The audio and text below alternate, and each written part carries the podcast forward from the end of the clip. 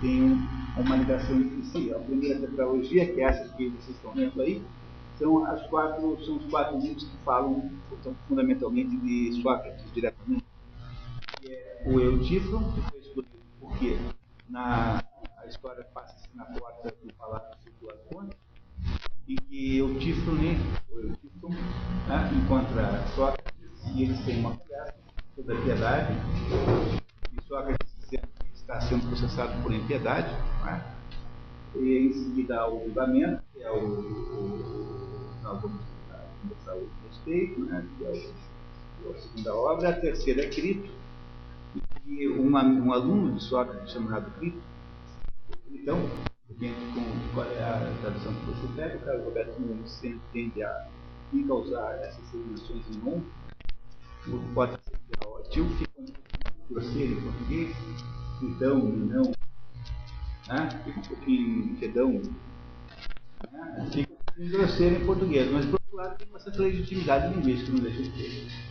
E esse é um problema insoluto também, porque em português há uma opção de palavras que, tem, que, que são assim também. Né? Como se mantém e outras que se igual aqui. Portanto, vamos cuidar com isso. E, esse, e, esse, e a última, a última peça, né, a última metodologia é o perdão, o perdão, que é a história do último dia, uma história que se passa no último dia da, da vida de Sócrates. Você vê aqui, ele, a, a, o diálogo acaba com a descrição é, física da própria morte de Sócrates. É, há uma descrição dos sintomas, do que vai acontecendo, não é que vai morrendo, a descrição da morte física. E encerra-se a primeira tetralogia baseada na vida de Sócrates. Ao que tudo indica, os três primeiros diálogos são antigos, são os mais antigos, são diálogos da juventude, Platão, da primeira fase. Depois que ele foge de Atenas, após a morte de Sócrates, vai se esconder em Megara, é, vai ser aluno de um, de um, de um, de um filósofo socrático chamado Euclides, que não é esse Euclides da geometria. Não, não é o mesmo Euclides. Esse, e, esse, e, e aí então, esses três primeiros aí, da primeira tetralogia, durante a estadia em. E o, Fed, o Fedão parece ser uma obra do, do, do intermediário, então, Há depois um terceiro, um terceiro conjunto chamado Feliz, que é o que Platão, Platão viveu muito, viveu até os 80 anos. Eles então, portanto, sempre fazer três, uh, três grandes blocos, digamos, autorar três grandes blocos de obra. O Fedon, uh, ou melhor, a, a Sócrates é o único de todos esses que não é realmente um diálogo, não, é, não se parece com os outros, é único, junto com a República, que não tem o nome de uma pessoa, leis também não é, porque leis e a arqueologia são os únicos três diálogos que não se referem a pessoas concretas, todas as pessoas citadas nos títulos dos diálogos platônicos é, todos são mortos já, são é, mencionados. Platão não fazia é, diálogos com é, pessoas vivas, só com as pessoas mortas. Então, Crático, por exemplo, é um famosíssimo matemático, um, é um discípulo de, de um filósofo da linha de Heráclito, que havia morrido quando o Crático, por exemplo. Tinha essa possibilidade de não fazer circulassem vivas. A apologia de Sócrates, as leis e o banquete são as únicas que é, não tem nome de pessoas. Os outros todos têm sempre nome de ajuda. Aqui o diálogo São os únicos três, e, e, e as leis e, o, leis e a república. Porque também o esqueci o banquete, o simpósio, o banquete, o simpósio. O outro diálogo que não, não tem nome de pessoa no título. Não é? e, o, e o, a república e as leis são os maiores diálogos do Vaticano desses dois aí tem um tamanho físico equivalente a toda o resto da obra, exceto a outro leis. Né? Se você pegar qualquer um dos dois, República contra leis, cada um deles é igual a todo o resto em tamanho, tamanho físico.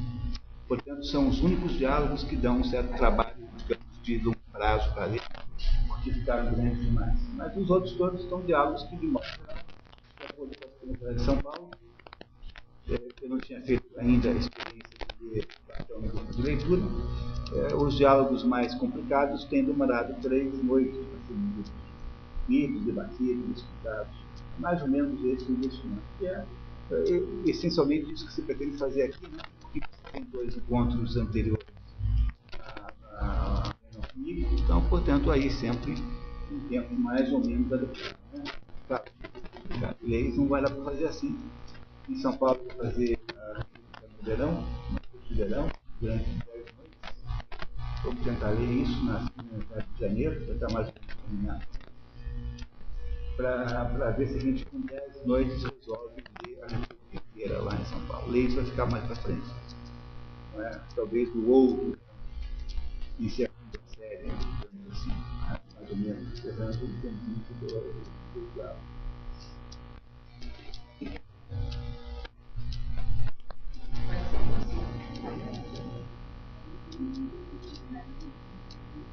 Pois não? Desculpa.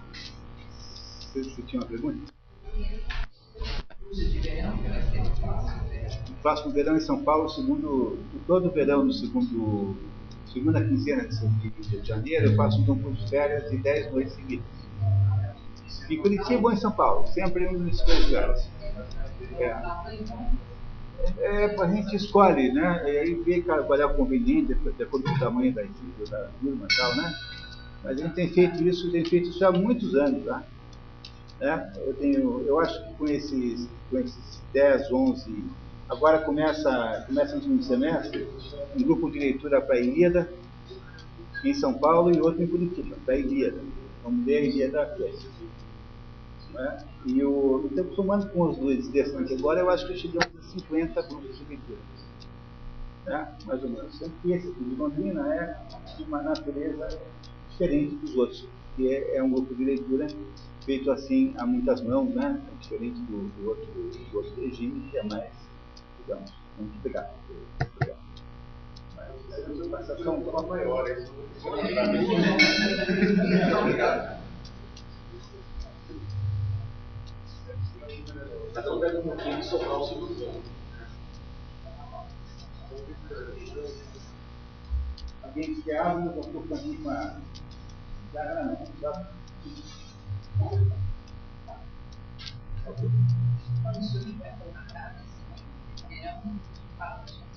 Claro, claro. É, já tem dado, né? Segunda quinzena de, de janeiro, São Paulo. É, provavelmente lá na rua Twin, como são feitos hoje os cursos em São Paulo. Em Moema, Aqui tem que ficar lá 15, 15 dias em São Paulo. A pessoa que azar, né? aqueles teatros todos, aqueles, é, mas aqueles teatros todos, aquelas coisas todas boas para fazer lá. Né? Ah, esse vai ser em São Paulo? Esse, esse vai ser em São Paulo, provavelmente. E se houver um em Curitiba de férias, vai ser em fevereiro. Né? Se é será se é que é possível, porque fevereiro já entra as petições e já inviabiliza mais ou menos tudo, porque como ele é quinzenal, né? Esse é carnaval, né? Teria que ver como é, teria que ver como é que é o calendário ano que vem, que ainda nem, nem, nem me deu trabalho de olhar isso também, né? Para a agenda, né? Bom, seja como for, né, Platão é uma, um dos mais extraordinários é, é, é, obras do pensamento humano é, é uma obra magnífica, é para a gente ler o resto da vida. Não é alguma obra que possa se esgotar de alguma maneira, não esgota como também Aristóteles nos gosta, essas grandes obras, esses grandes pensadores são esgotados. Por isso é que a gente deve evitar a todo custo entrar nessa polêmica boa sobre se o seguinte é platônico ou aristotélico, porque é, nesse ponto de vista o melhor da política é uma certa bissexualidade teodórica. tá? Ou seja, você mais ou menos é, aceitar o fato de que eles estão falando da mesma coisa. Esses dias eu ouvi uma fita do Mário Teixeira dos Santos dizendo textualmente que os dois chegam no mesmo lugar. e está mais um testemunho, nesse caso, né, de grande importância, mostrando que a besteira ficar tomando partido nesse negócio de Platão e Aristóteles. Eu sou a segunda, quarta e sexta aristotélica, quarta, quinta, terça, quinta e sábado sou platônico. É, e, e, e, vou mais ou menos assim, porque é o único jeito que tem de você entender, um, um só se explica pelo outro, em última análise. Todo mundo que faz qualquer aprofundamento no estudo, você troca assim, porque você entende melhor um do outro quando conhece o seu, uh, digamos, o seu grupo. Né? Por isso a gente não tem que ter, é, tomar esse partido. Esse partido não é, é, não é, não é jogo de futebol, entendeu? Você tem que torcer ou para o leque ou para a portuguesa londrinense. Tá? Entendeu? Não dá para você não precisa tomar esse partido. Tem que ter, tem que ter aí, nesse caso, uma certa amplitude de, escolha.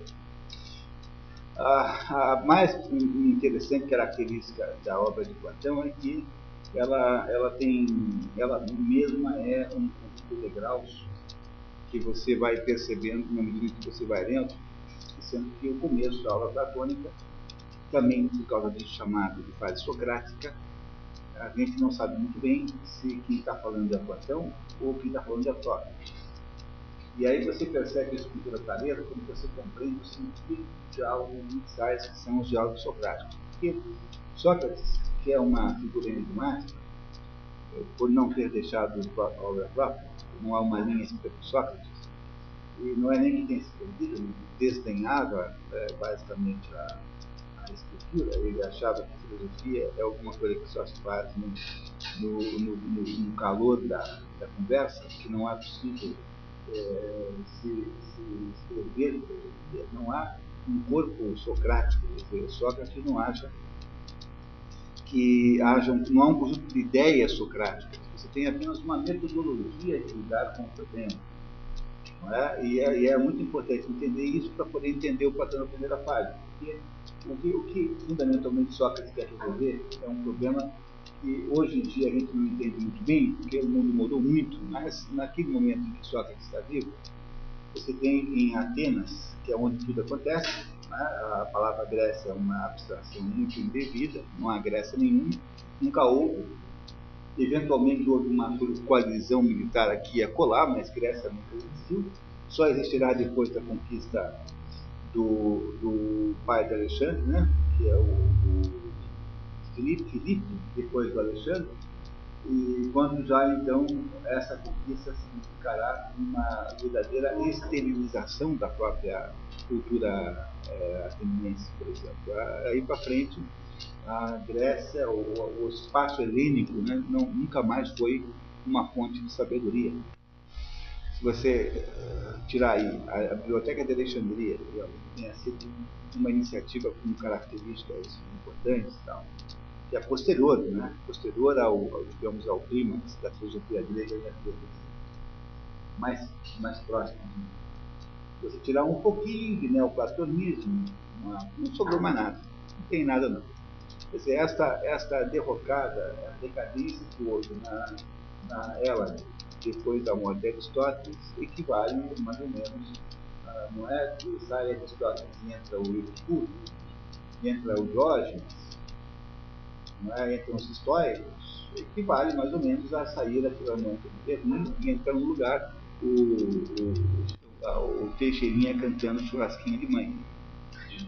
Né? Mais ou menos essa é a diferença de, de tamanho e dimensão que há entre Aristóteles e os seus, e os seus sucessores. Né? Não seguidores, sucessores independentes. Ele não deixou sucessores, é, deixou, claro, havia lá indivíduos da, da, da, Liceu que continuaram a obra por um certo tempo, mas em seguida depois, aí isso tudo vai se diminuindo e o Liceu não tem durabilidade nenhuma e acaba então mergulhando assim na, no esquecimento para ser resgatado só é, de verdade mesmo no, na, na alta Idade Média quando é resgatado Aristóteles de novo. Platão não, Platão esteve vivo o tempo todo todos os, todo, o primeiro esforço intelectual do cristianismo foi platônico, Santo Agostinho é um sujeito platônico, Não é? Não é isso? E mesmo o, neo, o neoplatonismo era, era, era forte é, desde o início. Logo, você teve o Platão nunca teve problemas do Aristóteles. Platão sempre esteve é, completamente informado, esteve sempre muito próximo todo mundo. Mas Sócrates é uma, uma pessoa cuja existência, nós temos muita dúvida. Não que duvidamos que, duvidemos que ele tenha existido, isso não. Mas é alguém que não deixou uma, um corpo próprio de conhecimentos e que, ao que tudo indica, vivia dentro de um mundo que desapareceu, que era o mundo da, da Atenas da discursiva. Você tinha ali naquele momento uma situação social em que falar era tudo. Dizer, ter capacidade de retórica era a maior habilidade que um cidadão poderia ter. Porque se você tem um sistema democrático funcionando, se você tem um sistema de leis muito, muito ativo, a, capacidade retórica passou a ser a maior de todas as habilidades que alguém podia ter. O que é um cidadão? Alguém que sabe falar. Quando você lê o Fedro, por exemplo, o Fedro começa com esse Fedro, que é um bobinho, assim, um rapaz, que tem lá um professor de retórica e que o professor então é, faz um discurso que ele decora e, e transmite decoradamente para Sócrates e obviamente era um discurso com intenções amorosas, intenções, eróticas para com relação a ele, né, e ele era apenas mais um exemplo do sujeito que decorava o discurso que o retórico ensinava e fazia de conta que aquele discurso era seu. O que, o que Sócrates percebe é que nessa época do mundo, o sujeito que sabe falar, que tem capacidade de argumentar, que fala, que sabe é, regras básicas de retórica, de estabelecimento de, de estruturação da fala, esse sujeito pensa equivocadamente que ele sabe alguma coisa. Vocês compreenderam isso que eu estou dizendo para vocês? Esse é o problema que o Sócrates resolver. Porque todo mundo era falante, todo mundo era discursador. Tinha três tipos, mais ou menos, de profissionais é, de fala. Tinha o sofista, o retórico e o, o, o assim. Olá, tudo bem? que eram três tipos diferentes de, de, gente que lidava com a fala, lidava com a argumentação. E essa gente assim tinha construído, constituído em, em Atenas um negócio, um negócio grande, de proporções muito grandes. É, havia professores de, de, de, de é, sofística. Não é? O mais conhecido de todos chama-se Gorgias há um diálogo de Platão chamado Guardas homenagem a esse homem, que é um sujeito sofisticadíssimo. Né? vocês lembram do, do, do Eutífone? O Eutífone é um bobinho. Mas esse Gorgias é um, é um super eh, argumentador, tanto é que é um verbo em, em grego, gorgeio, significa falar bem. Gorgear, né? Gorgear né? Isso não deve ser nenhuma ligação com as nossas áreas, que aqui gorjeio, não gorjeio, como lá. Mas poderia ter uma ligação, né? Teria sido muito pouco, teria sido interessante descobrir até essa ligação, né? Dessa, dessa palavra, não sei, vou até procurar, saber né? que tem o gorjear, deve ser onomatopaico, né? Em português deve ser onomatopaico, deve estar tentando imitar o som dos passarinhos. Mas o há em grego um verbo chamado gorjeio, que é eu gozei, os verbos em grego são sempre dados no, na primeira pessoa do, do, do singular. Né? Então eles são, são ditos assim, assim, o verbo cantado, o verbo canto. Né? Porque eu canto, ele canta, ele canta. Logo havia ali na, em Atenas uma multiplicidade de fontes do bem falar que haviam todas elas como, como, como é, como característica unificante, haviam é, sofrido o seguinte fenômeno todas estas maneiras de falar haviam perdido a identidade entre o logos e a coisa.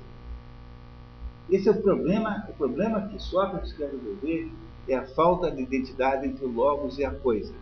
A, o logos é como se fosse uma dádiva divina. Logos, a palavra logos, né, tem uma opção de significado em, em grego, mas é essencialmente a palavra, é o raciocínio, a maneira de pensar.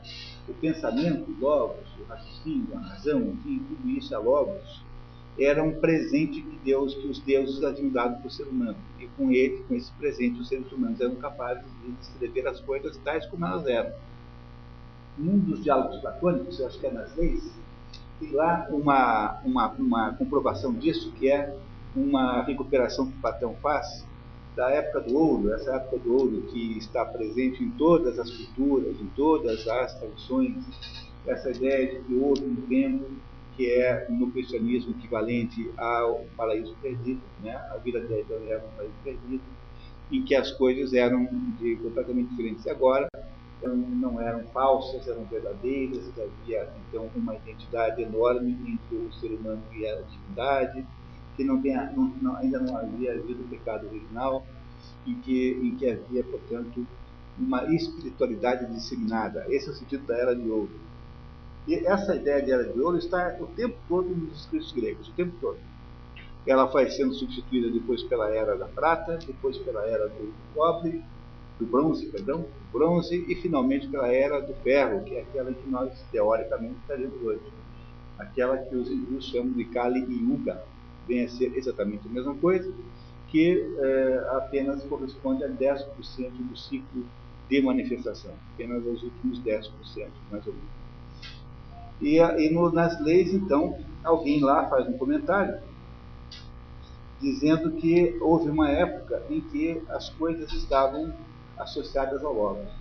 A palavra era real, veraz.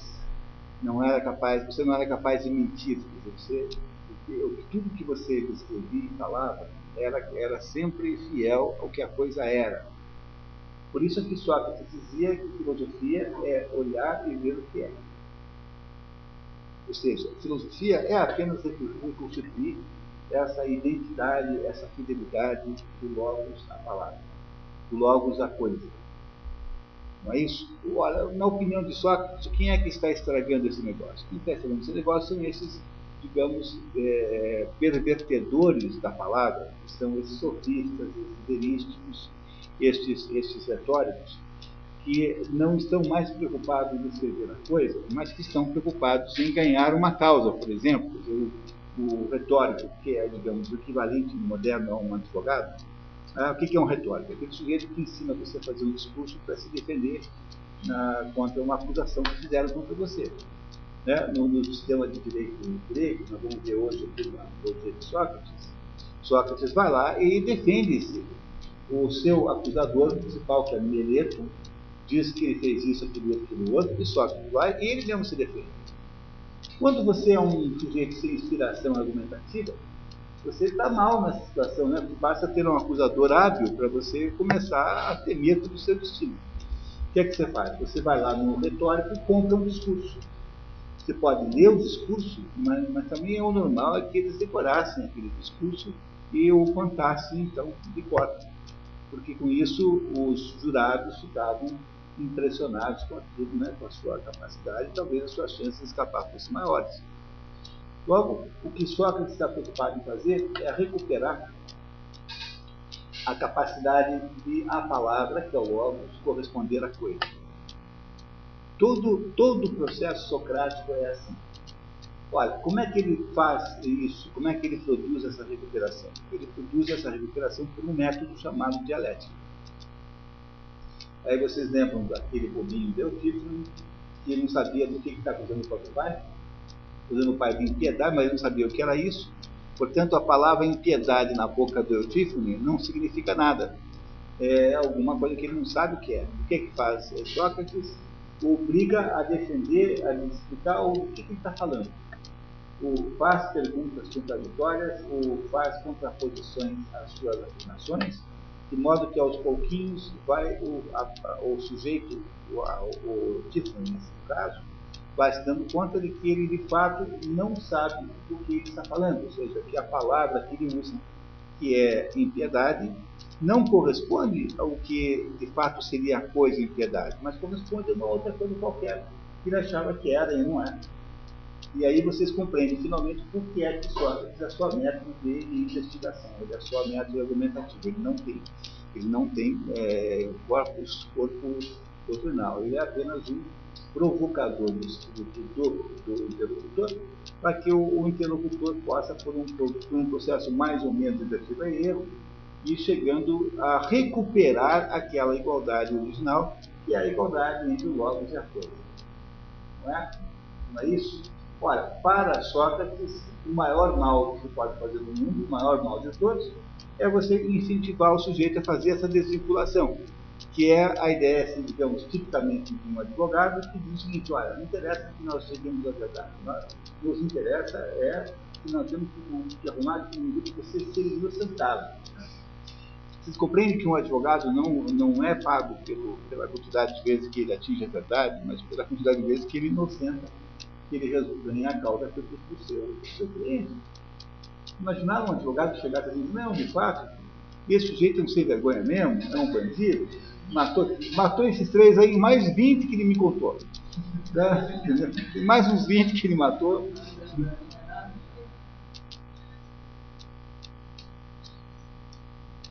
Se ele faz uma coisa dessa, perde o, a carteirinha lá do advogado. Né? Vocês entendem que pessoa tem água aqui, tá?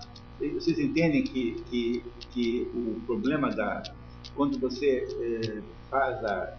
Digamos, não é que haja uma, um ponto na história a partir do qual você consegue entender isso, mas naquele ambiente que Sócrates vivia, em que ele vivia, aquele ambiente é, de discurso, naquele ambiente retórico que era Atenas no seu tempo, em que todo mundo fazia discurso, que é um ambiente que havia um processo democrático, todo mundo era candidato, de alguma maneira, né, alguma coisa, de certo modo. Né? Todo mundo tinha uma chance de candidatura. Nesse, nesse ambiente, há uma enorme chance de você perverter a, a natureza do logos. Porque é nesse ambiente aí que você eventualmente começa a, descobrir, a achar que o logos é um instrumento de obtenção de valor, de, de favores, de vantagens, enfim, de de coisas que não estão associadas necessariamente à verdade. E é por isso que é preciso recuperar isso, e a técnica de recuperar isso chama-se filosofia. Mas filosofia é, na verdade, um nome genérico, a técnica propriamente dita é dialética, que é um processo de confrontação do falante com as suas próprias contradições, fazendo cair em contradições, para que ele perceba que está errando, que não sabe do que está falando.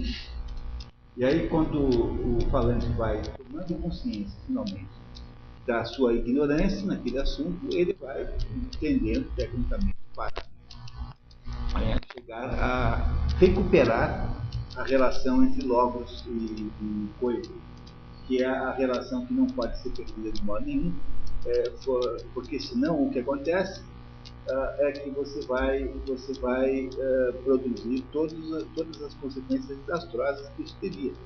Veja, a mais desastrosa das consequências que Sócrates teria, temia, era o próprio conceito do relativismo total, na hora em que, em que, em que não houvesse mais a, a unidade, a unicidade da, da verdade, ou seja, na hora que não há mais uma possibilidade de denominar a verdade, de todas as, as os logos possíveis, todas as falas, todas as argumentações têm uma aceitabilidade natural, que já era um processo incentivado na época por um, por um chamado Protágoras, que é o inventor daquela frase que o homem é medido em todas as coisas.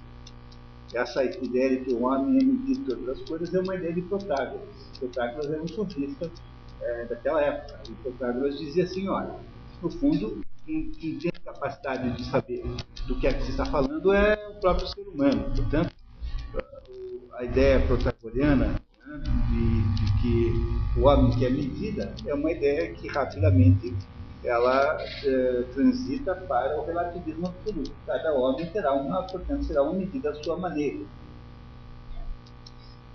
Não é? é nesse ponto, mais ou menos, que você vai compreendendo de que modo é que Sócrates, de que modo que Platão evolui da visão socrática para a sua própria visão. Porque num dado momento, você vai notando aí nos diálogos platônicos que Sócrates vai ficando menor e Platão vai ficando maior. Não, não que Sócrates saia do, da, do palco, que ele continua. Mas Sócrates já é apenas um repetidor de ideias platônicas, não é mais alguém que estaria apenas para fazer essa contraposição dialética, para produzir essa recuperação da identidade de logos e a coisa. Quando Sócrates começa a teorizar coisas, é porque virou Platão. E isso você notará com clareza mais para frente nos diálogos mais sofisticados, que aquele Sócrates que está ali não é mais, não é o próprio Sócrates, aquilo já é Platão. Ora, se Platão concorda com essa ideia, se ele parte do mesmo princípio, de que o problema central a ser resolvido é essa, esse negócio de, de associação entre o logos e a coisa. Se isso é assim, como é que você deve fazer para resolver esse problema? O modo como Platão resolve o problema, não é? Só que tem só a metodologia da, da contraposição, mas Platão resolve o problema de outro jeito. Ele fala assim, não, nós temos que fazer o seguinte para resolver isso. Nós temos que é, entender que, que o que nos leva a acreditar nisso é a diversidade enorme de aparências que as coisas têm. Porque é da natureza do mundo aparente, do mundo sensível, portanto, ah, não sensível é esse que os nossos sentidos percebem. É da natureza desse mundo que ele tenha muita diferença, ele tenha muita diversidade, muitas coisas diferentes. Pois nós temos que fazer o quê? Temos que abandonar essa diversidade do mundo aparente, do mundo sensível, e buscar uma unificação de todas as coisas. No que? Buscar uma unificação em alguma unidade que esteja presente em todas as coisas e que esteja, portanto, não mais no mundo sensível ou no, mais no mundo, uh, no mundo transcendente, naquele mundo que não é mais é, que não é mais compreensível pelos sentidos, mas é compreensível pela mente, pelo espírito, pelo que for. Daí vocês compreendem que a teoria das ideias de Platão é uma tentativa de criar, portanto, uma unificação no âmbito mais alto daquilo que parece ser um, tipicamente eh, uma, uma, ah, ah, uma dificuldade eh, para se perceber a verdadeira realidade das coisas. Platão, então, irá produzir aos pouquinhos, uh, irá se aproximando cada vez mais dos pitagóricos, porque os pitagóricos, no fundo, têm esse princípio, partem exatamente dessa ideia. Dessa ideia de que, por exemplo, o número 1 um, representa uma unidade transcendente metafísica, que é onde todas as coisas se resolvem. Já uma unidade, o número 1, um, que é onde tudo faz sentido em última análise. Isso explicaria também, por que é que Platão vai se tornando cada vez mais pitagórico, cada vez mais pitagórico, cada vez mais pitagórico, porque o jeito como Platão pretende resolver o problema é criar uma teoria a respeito dessa é, uno e múltiplo, né? Uno, o Mário Ferreira você escreveu um livro chamado Platão, é, Parmênides, o uno e múltiplo. Esse problema do Parmênides, mundo e múltiplo, é um problema platônico também, é um dos problemas mais importantes na filosofia platônica. Estão entendendo isso, pessoal? Está claro isso que eu estou contando para vocês? Mas o Sócrates, nós vamos ter todo o tempo do mundo para entender como é que Platão vai tentar resolver esse assunto todo aí. Não é? O Platão resolverá esse assunto por vários caminhos. Nós estamos em São Paulo no Crátilo. O é um sujeito que é discípulo de Heráclito e que acha o seguinte, acha que os nomes coisas têm é, são completamente arbitragens. Então, o, o, o, perdão, esse aí não é o clássico, esse aí é o. Quem acha isso é o Hermógenes. Nesse diálogo há duas personagens que dialogam com Platão, que é o Hermógenes e o Crátilo. O Crátilo acha que os nomes estão absolutamente associados à natureza das coisas. Então, quando você pega o seu nome, né? O seu nome é, ou é, está, diz alguma coisa a seu respeito profundo, de fato ele explica a você, ou se não diz, é porque você está mal batizado. O seu nome foi dado equivocamente. Ah, é isso? Não é? Tem que trocar de nome, né? Porque tem uma mocinha lá na Aliança Francesa, em Curitiba, chamada Etienne, que, que é Estevão em francês. Etienne é Estevão. Aí eu expliquei para ela, falei, olha, aqui todo mundo vai saber isso, porque todo mundo sabe que Etienne é sempre Etienne, sempre Estevão. Por que tu não faz o seguinte? Não, eu dou uma carta para você, dizendo que aqui na aliança todo mundo aqui de você você vai para o juiz e pede para mudar para Marie Etienne. Não fica bacana? Marie Etienne? É bem mais bonita, aliás. Né? Porque ela pode continuar chamando Etienne dos amigos. Ninguém vai achar estranho, mas ela passa a ter um nome que não é um nome equivocado. Porque dar o um nome de homem para uma mulher parece ser inadequado. Né? O contrário também seria. Né? Compreenderam? Então o Hermógenes chama-se Hermógenes. Hermógenes significa é, é, é, herdeiros de Hermes. Mas Hermes é um deus grego que tem, está associado ao comércio, ao roubo, é, porque Hermes é padroeiro dos comerciantes e dos ladrões ao mesmo tempo. Eu não sei o que isso significa. Vocês, vocês por favor, não, não, não me interroguem mais sobre isso, mas isso é verdade. Não é isso? É mensageiro, mas ele é padroeiro, não é mensageiro, é padroeiro dos comerciantes e padroeiro do, lá, em frente a Sil tem lá uma estátua de Hermes, você não reparou bem?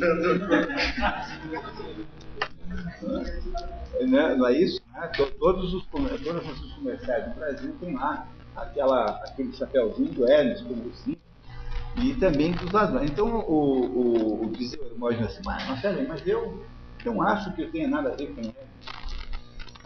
Aí o disse para ele, ah, é, esse é sinal de que você não foi batizado agora. Você de fato não recebeu batismo.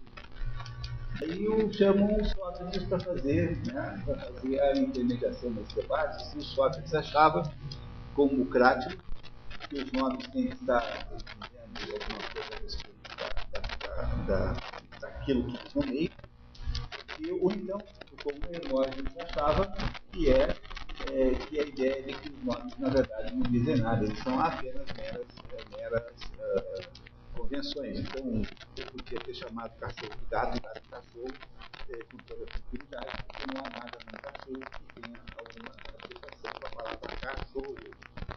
E, e, também não há nada no gato que possa lembrar a palavra gato. Esse é o diálogo. A gente vai debater o diálogo aqui. Mas se vocês já perceberam como se é perceberam que aí o fenômeno que, é que Sócrates está querendo fazer? Esse já é um diálogo da, da maturidade, não é mais um diálogo da, da infância, não é um diálogo do mundo inicial. Sócrates está querendo entrar no mérito se o Logos e a coisa, afinal de contas, relacionado ou não, afinal de contas. Há uma ligação entre o Logos e a coisa, porque não é esse o debate de cara. É isso o debate crático. O logos e a coisa estão associados têm uma ligação entre si, ou são completamente arbitrários. Se os logos e a coisa são arbitrários, então vale todos os sofistas, todos eles têm razão. Todos os sofistas, todos os elíticos, todos os, os retóricos, todos eles têm aí uma, alguma razão no que fazem.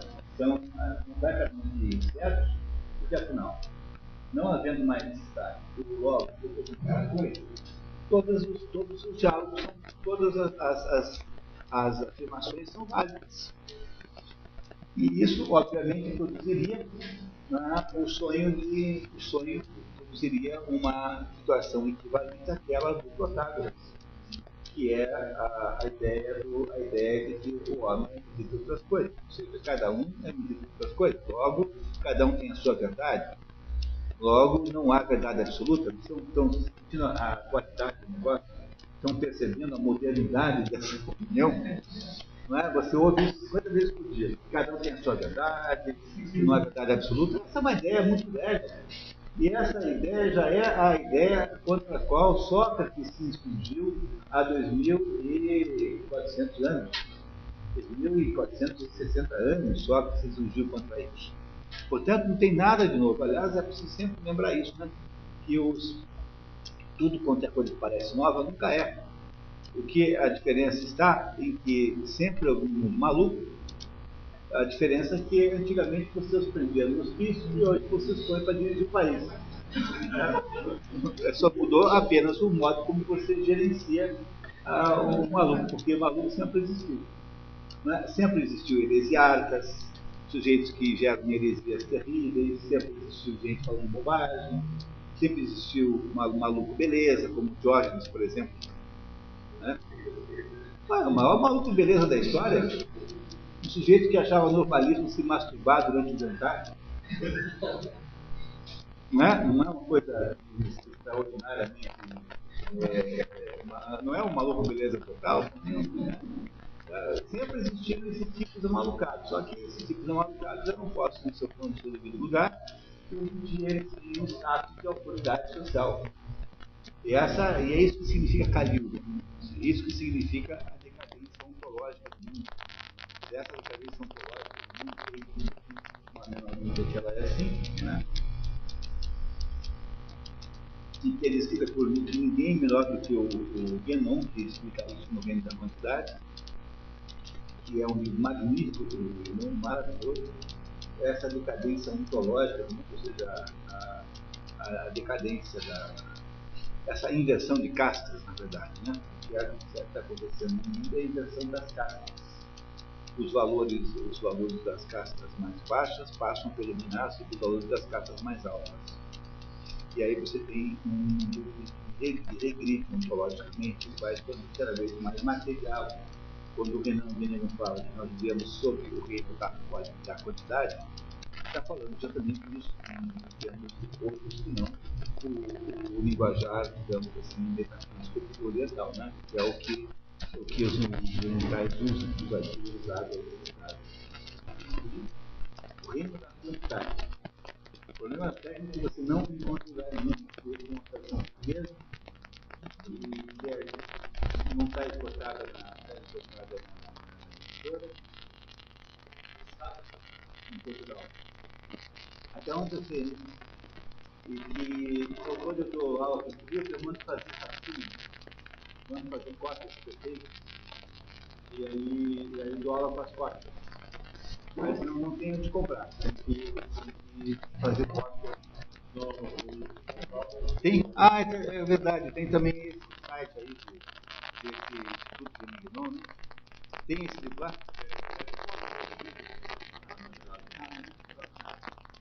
Luiz Pontual, chama-se Instituto Penegnon, acho, né? Não posso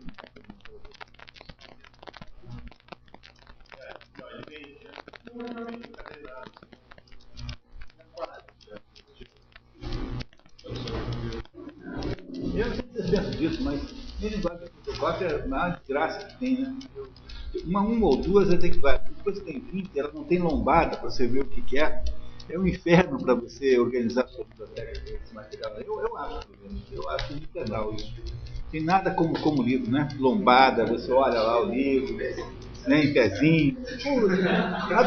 Aquelas garras, aquelas garras assim que tem, aquilo é pior ainda. Agora tem um esquema bacana que é o seguinte, para quem está querendo se drogar, tem umas, umas copiadoras aí fazem essa, esses, é, fazem encadenação desses trabalhos de monografia de final de curso, que é uma encadenação barata, custa 10 reais, qualquer coisa assim, e fica bonzinho assim para você não ter que aturar aquelas cartas. E manda imprimir, você imprime na, lombada é a solução que tem. Não é? Para não ficar uma porcaria total o, o esquema da, da fotocópia. Vocês estão compreendendo então o que eu estou querendo dizer para vocês? Dizer, o que acontece então com, com Sócrates? E isso eu estou tentando é, a fazer aqui uma apresentação do nosso livro de hoje. Nós estamos hoje voltados para debater a apologia de Sócrates, né? Pois você tem lá um homem chamado Sócrates, que é um sujeito excepcional sobre todos os critérios que você possa imaginar. É um fulano que, é, com uma vocação extraordinariamente dentro do intelectual, foi um pai marido desleixado, podemos dizer assim. Ainda bem, né? Já está com um sem nenhum sócio não teríamos feito nada, né? Foi um sujeito que viveu uma vida curta, que ela foi interrompida pelo, pelo assassinato né? e que, e que, quando viveu a vida inteira, tentando resolver um grande problema e o problema único que Sócrates tenta resolver, único mesmo, tá? Se quiser uma, digamos assim, uma redução de Sócrates a um problema central, o problema que tenta resolver é esse. O, o Logos tem que estar sempre associado a coisa. O logos não pode estar dissociado da coisa. E, e, é o que acontecia na sua época por causa da disseminação dos, digamos, destes é, delinquentes da fala, que eram, dependendo do modo como você trabalhava, do modo como era, eram ou retóricos, ou sofistas, ou os erísticos. Os erísticos eram os especialistas em ensinar os outros a ganhar questões com é, delinquência intelectual. O que é erística? Erística é, é malandragem intelectual. É você ensinar o outro, tapeia o outro né, com uma argumentação falsa. Né? Não é isso, quer ver? Você chega, igual aquela história, você chegou num bar e falou assim para o bar, dá um, as contei para vocês já, é, dá um café? Eu contei para vocês, né? Então tá. É, essa, essa ideia de tapear os outros com argumentos falsos, usar um estratagema, um truque qualquer, né? há uma coleção muito grande de, digamos, de, práticas científicas, vocês encontram um maravilhoso trabalho no livro do Schopenhauer, que Olavo de Carvalho traduziu e comentou maravilhosamente é isso, né? que é aquele livro de maneira de ganhar um debate heurística. É uma técnica de tapear o resto do mundo. Olha, haveria atividade intelectual mais distante, haveria menos, alguma situação intelectual em que houvesse menor identidade entre o logos e a coisa. O logos e a coisa estão absolutamente dissociados para sempre. Né? O sofista era o mais sofisticado dele, porque o retórico é o, é o, o retórico é o, o, o nosso é o, é o equivalente ao advogado moderno. O retórico é aquele sujeito que faz um discurso para ganhar uma causa. Não é? ele, ele não está interessado tanto em tapear os outros. Ele quer impressionar o quer impressionar o colégio eleitoral.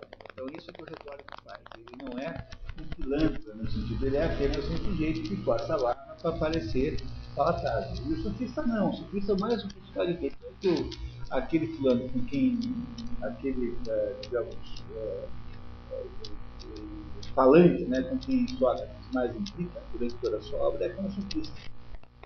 Tá? Cujo modelo é Gorgias. Gorgias é grande sofista no tempo de, de Sócrates.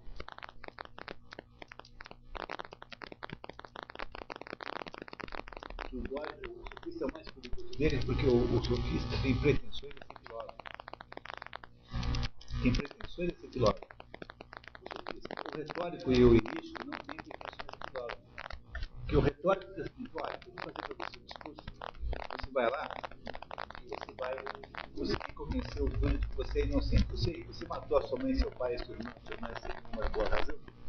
Não é? Não tem problema não. Deixa que eu explico, faço um discurso, você vai lá e fala, não vai o erístico é um plano que ensina o truque.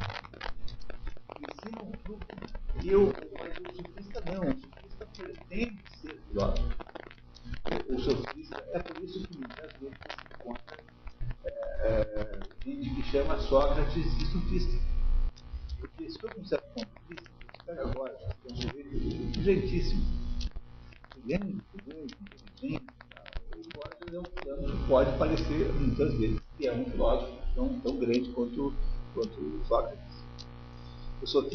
dos três tipos, né? porque tinha a maior dimensão pessoal, porque tinha o maior tamanho, o maior, maior densidade, portanto, todos eram mais perigosos. É, talvez, eu acho que é uma boa comparação. Por isso que, o, de vez em quando, chamam o Sócrates de sofista. Você encontra na literatura menções a Sócrates como sendo sofista. Porque, de um certo ponto de vista, era muito parecido o tipo de argumentação dos dois. A única diferença é que no caso do, do, no caso do filósofo verdadeiro, o logos nunca se dissocia da coisa, enquanto no caso do sofista, o logos se dissocia da coisa com, somado com o fato de que o, o Sócrates, por exemplo, cobrou pelas suas aulas, portanto, a sua, a sua é, relação com esse assunto era uma relação, digamos assim, é, muito, muito neutra, enquanto o sofista era um professor pago, tinha lá uma utilidade econômica em torno daquilo lá. Sócrates vive nesse mundo de sofistas e místicos e retóricos.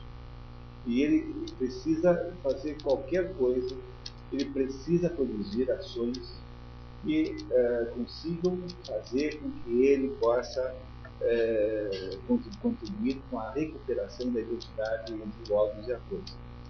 É esse o problema que ele tenta resolver. Para fazer isso, ele cria essa metodologia chamada dialética.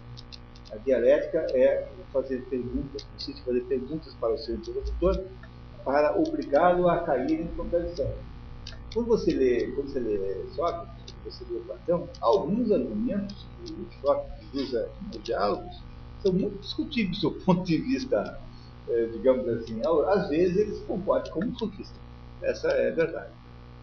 De vez em quando você encontra um argumento assim que é um pouco forçação de barra. Às vezes ele faz de propósito. Por exemplo, no Crático ele faz de propósito, porque ele começa concordando com o Hermógenes. Com, entendeu? Desculpe, com Crático. Primeiro ele concorda com Crático e dá 200 exemplos, sendo que alguns são muito forçados. Né? Alguns exemplos desses, assim, como Paulo Galasca, Entendeu? Entendeu? Tá? Não é isso? Quer dizer, alguns desses exemplos são muito engraçados, né? porque são frustrações de barra claríssimas para provar a tese do Crático de que, de fato, os nomes né, sempre têm alguma coisa a ver com uma coisa nomeada, como se houvesse uma identidade nisso. Depois que ele mais ou menos convence esse Hermógenes, esse Hermógenes é um sujeito muito inferior aos outros dois. Né? Sócrates e Crático há uma diferença muito grande de nível intelectual. Quando esse Hermógenes então, está mais ou menos convencido de que perdeu a disputa, não é, não é isso? Aí ele, ele se volta contra o Crático e prova tudo ao contrário.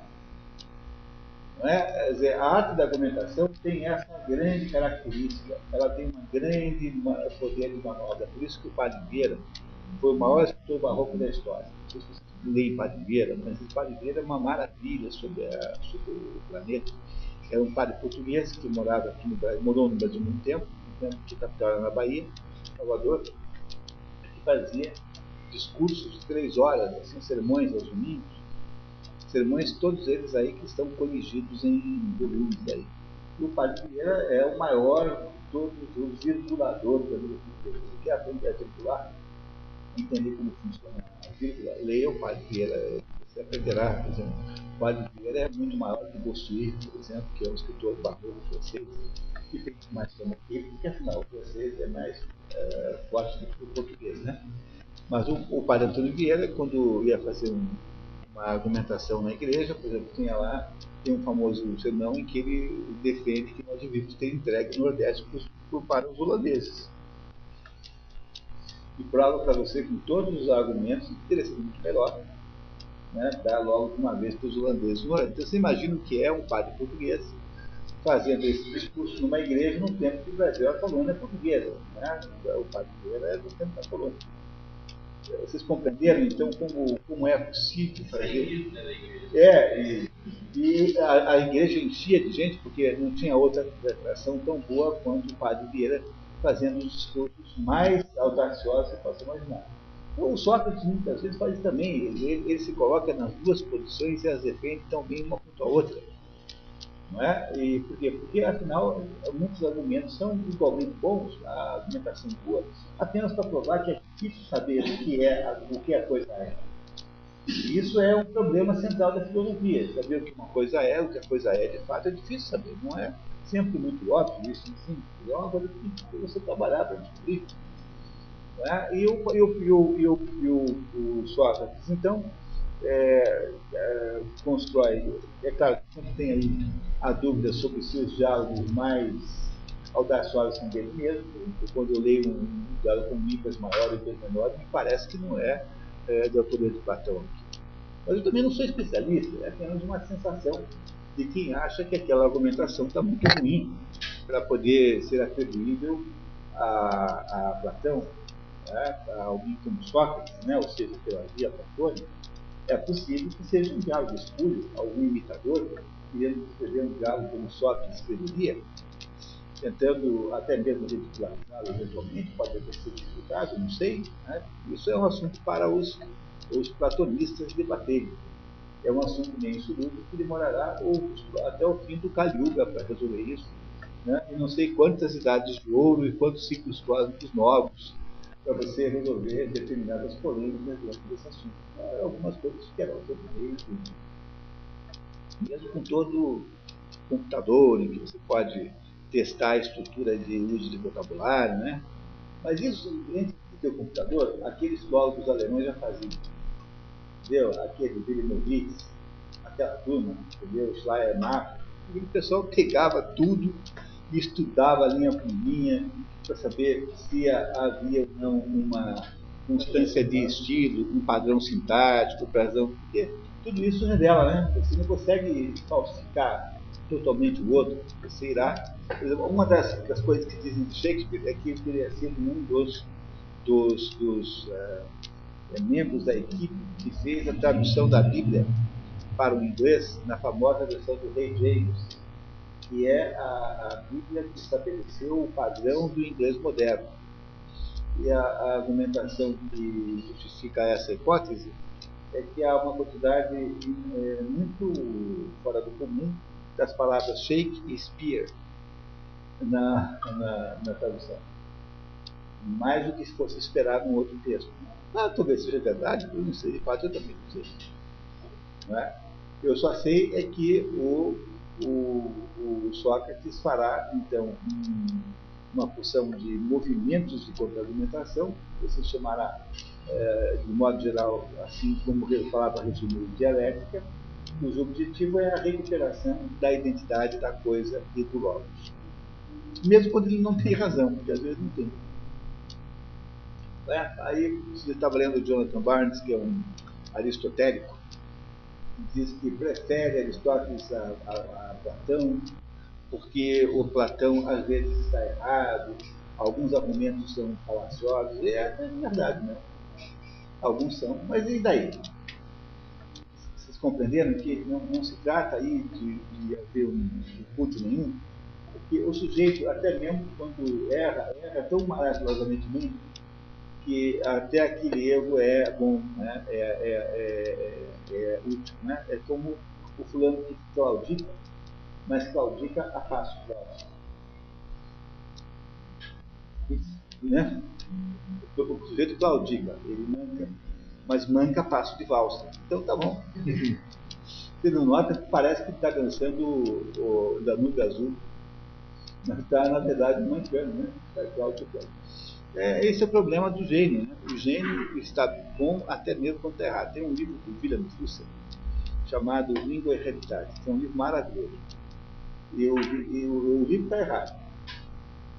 É o, a conclusão é errada, é, a conclusão não é aceitável, a conclusão que ele tira é que não é possível haver comunicação linguística entre os três grandes blocos, é, digamos, de, linguísticos do planeta três grandes blocos linguísticos, eles não se comunicam porque uh, esses três softwares não são, uh, não são é, compatíveis.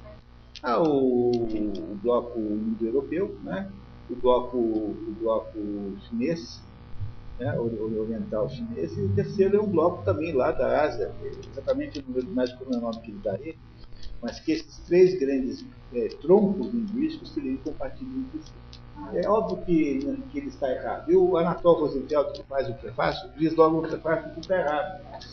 Mas, mas ele está ele tá tão. Ele, ele, a pessoa, um prefaciador que começa dizendo: olha, está tudo errado. não, não é isso? Não, é uma coisa boa, né? Mas o sujeito comete um erro com uma competência tão extraordinária que, que o próprio o modo como ele erra esclarece a verdade. E é, isso, é por isso que a gente tem que ter cuidado com os gênios. A gente nunca deve tratá-los de modo despiciento, né? a palavra certa em português, com desprezo, né? porque o sujeito tem uma competência até para errar bem. É o caso do René Guénon, o caso do Platão, o, o caso do William Russell. Então, sujeitos de um nível intelectual tão acima dos outros, assim, são tão extraordinariamente avançados e mesmo os, os, seus defeitos podem ser transformados em qualidades como muita rapidez. Não é?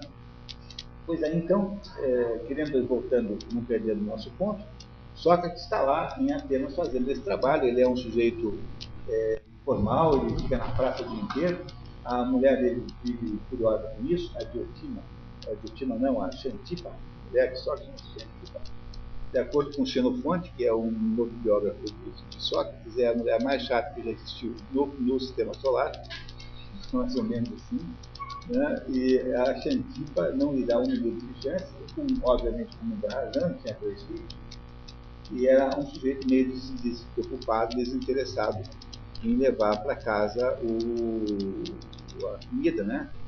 É? Isso é sempre um problema. Tem um, um romancezinho brasileiro chamado O Feijão e o Sonho, que um já deve ter lido 20 vezes.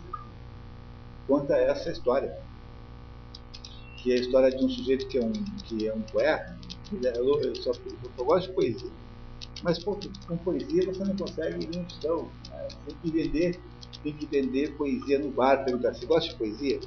Né? Eu digo, no, no da cidade, talvez você consegue levar 10 reais na casa à noite. É uma vida desgraçada do ponto de vista econômico. E ele, ele então tem que ser um emprego, ele tem que ter lá uma vida comum. Mas a vida comum é incompatível com a sua vida de poeta. E isso é o que acontecerá com todo mundo com vocação muito grande para a atividade intelectual. Kafka, por exemplo, o pai de Kafka, ele assumisse o negócio da família, tinha uma espécie de magazine, aquele conceito de loja antiga, que tinha um pouco de cada coisa, assim, e ele só queria saber escrever. E há muitos e muitos casos. O, o caso do, do Hermann Drosten, assim que o pai dele morreu, ele vendeu a fábrica para só escrever. Mas eles conseguiu ainda uma boa grana, né? Foi antes dos nazistas pegarem. Teve essa grande, teve essa grande vantagem, nem o timing estava certo. Mas o, o, Sócrates era alguém assim, era alguém que não tinha uma vida normal, no sentido de uma experiência normal, era, ficava, ficava na praça, ficava na praça ali, é, ensinando quem quer que quisesse conversar com ele. Pois não.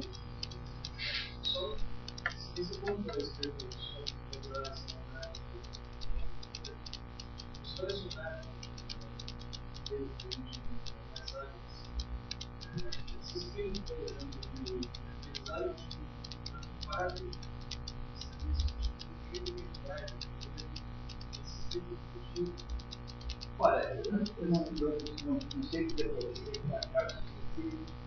é, de modo geral, digamos genericamente, não porque justamente o que, o que funda a filosofia, sob o ponto de vista técnico, é essa preocupação. Porque o que os pré-socráticos queriam fazer era outra coisa. Primeiro, essa questão pré-socrática é muito inadequada, porque é, a gente faz uma vala comum, né, onde se enfia todo mundo. Os pré-socráticos são aqueles filósofos que existiram antes de Sócrates, que começam lá pelo ano 600 a.C. com Tales de Mileto, que é o primeiro mais velho lá atrás e aí então criou-se uma vala comum chamada é, pré-socráticos, ou então outro nome que se dá para eles é filósofos naturalistas, porque eles estão interessados em entender a natureza. Natureza em grego é physis.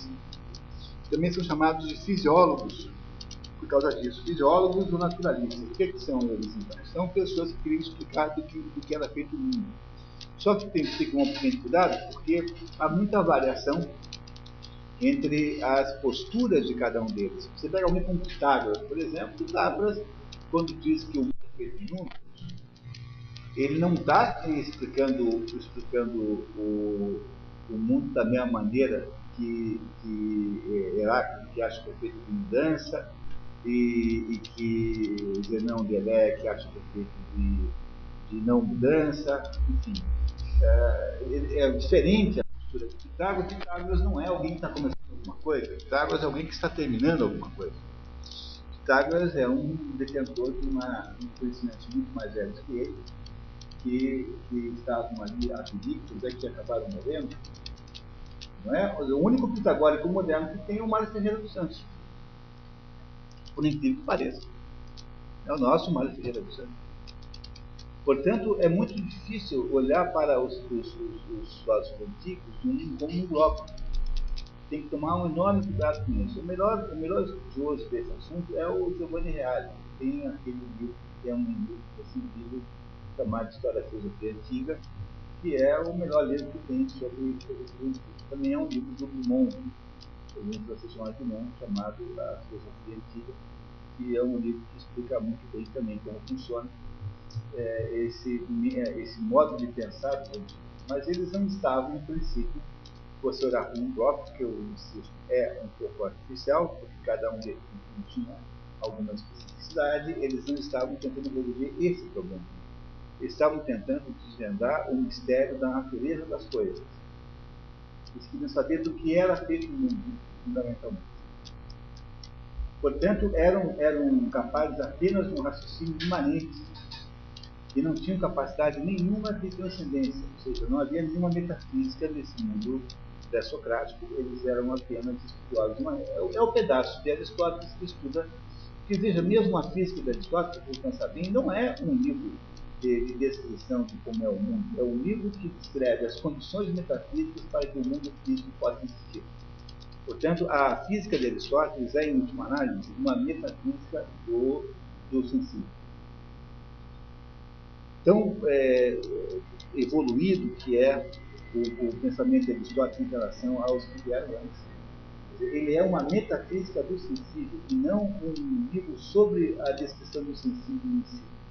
E toda vez que o Aristóteles faz aquela doxografia que é fazer o relatório dos seus anteriores, dos que o antecederam, dizer o que é que eles pensavam sobre esse assunto, ele invariavelmente demonstra que eles partiram do, do, dos pressupostos físicos, concretos, materiais. E o problema é que, quando você, por exemplo, demanda quais são a, a, as condições para que as coisas existam, que é aquilo que na filosofia aristotélica chama-se causa, vocês aqui estão cansados, olha só, eu devo falar umas 50 vezes, então, as, todas as coisas que existem são produzidas por quatro condições, são as quatro causas, a causa material, a causa formal, a causa motora e a causa final. Né? Então, esse copinho aqui, ele tem uma existência física, ele é de plástico, que é um carboneto, sei lá, não é? Ele tem uma causa material, ele tem cara de copo, um jeito de copo, portanto tem a forma de copo.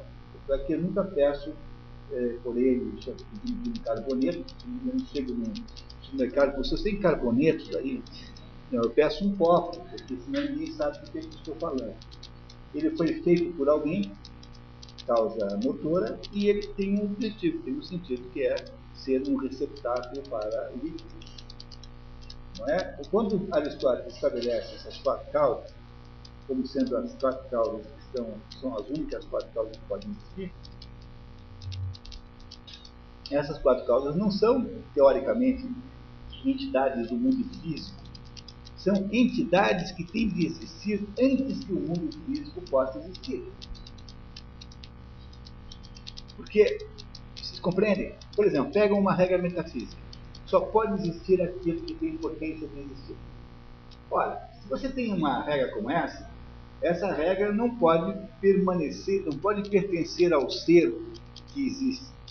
Porque antes de existir qualquer coisa que seja, essa regra não tinha que estar existindo anteriormente, obrigatoriamente? Portanto, então essa regra é metafísica, não é física. O primeiro fulano que consegue olhar para o mundo físico e estabelecer condições metafísicas para sua existência é Aristóteles, que faz isso na física. Mas também na metafísica, porque a física e a metafísica são livros que se internetam. Não é? Eu, eu eh, ensinei primeiro a metafísica para depois pegar a física. E hoje eu tenho certeza que eu tomei a decisão certa. Porque o Aristóteles também tem esse problema, né? Qual é a sequência que você lê Aristóteles? Porque a gente tem três problemas para ler sempre. Né? O primeiro, o que ler. O segundo, é, o, o como ler. E o terceiro, em que sequência ler. E às vezes, um erro nessa terceira situação pode ser um erro muito caro.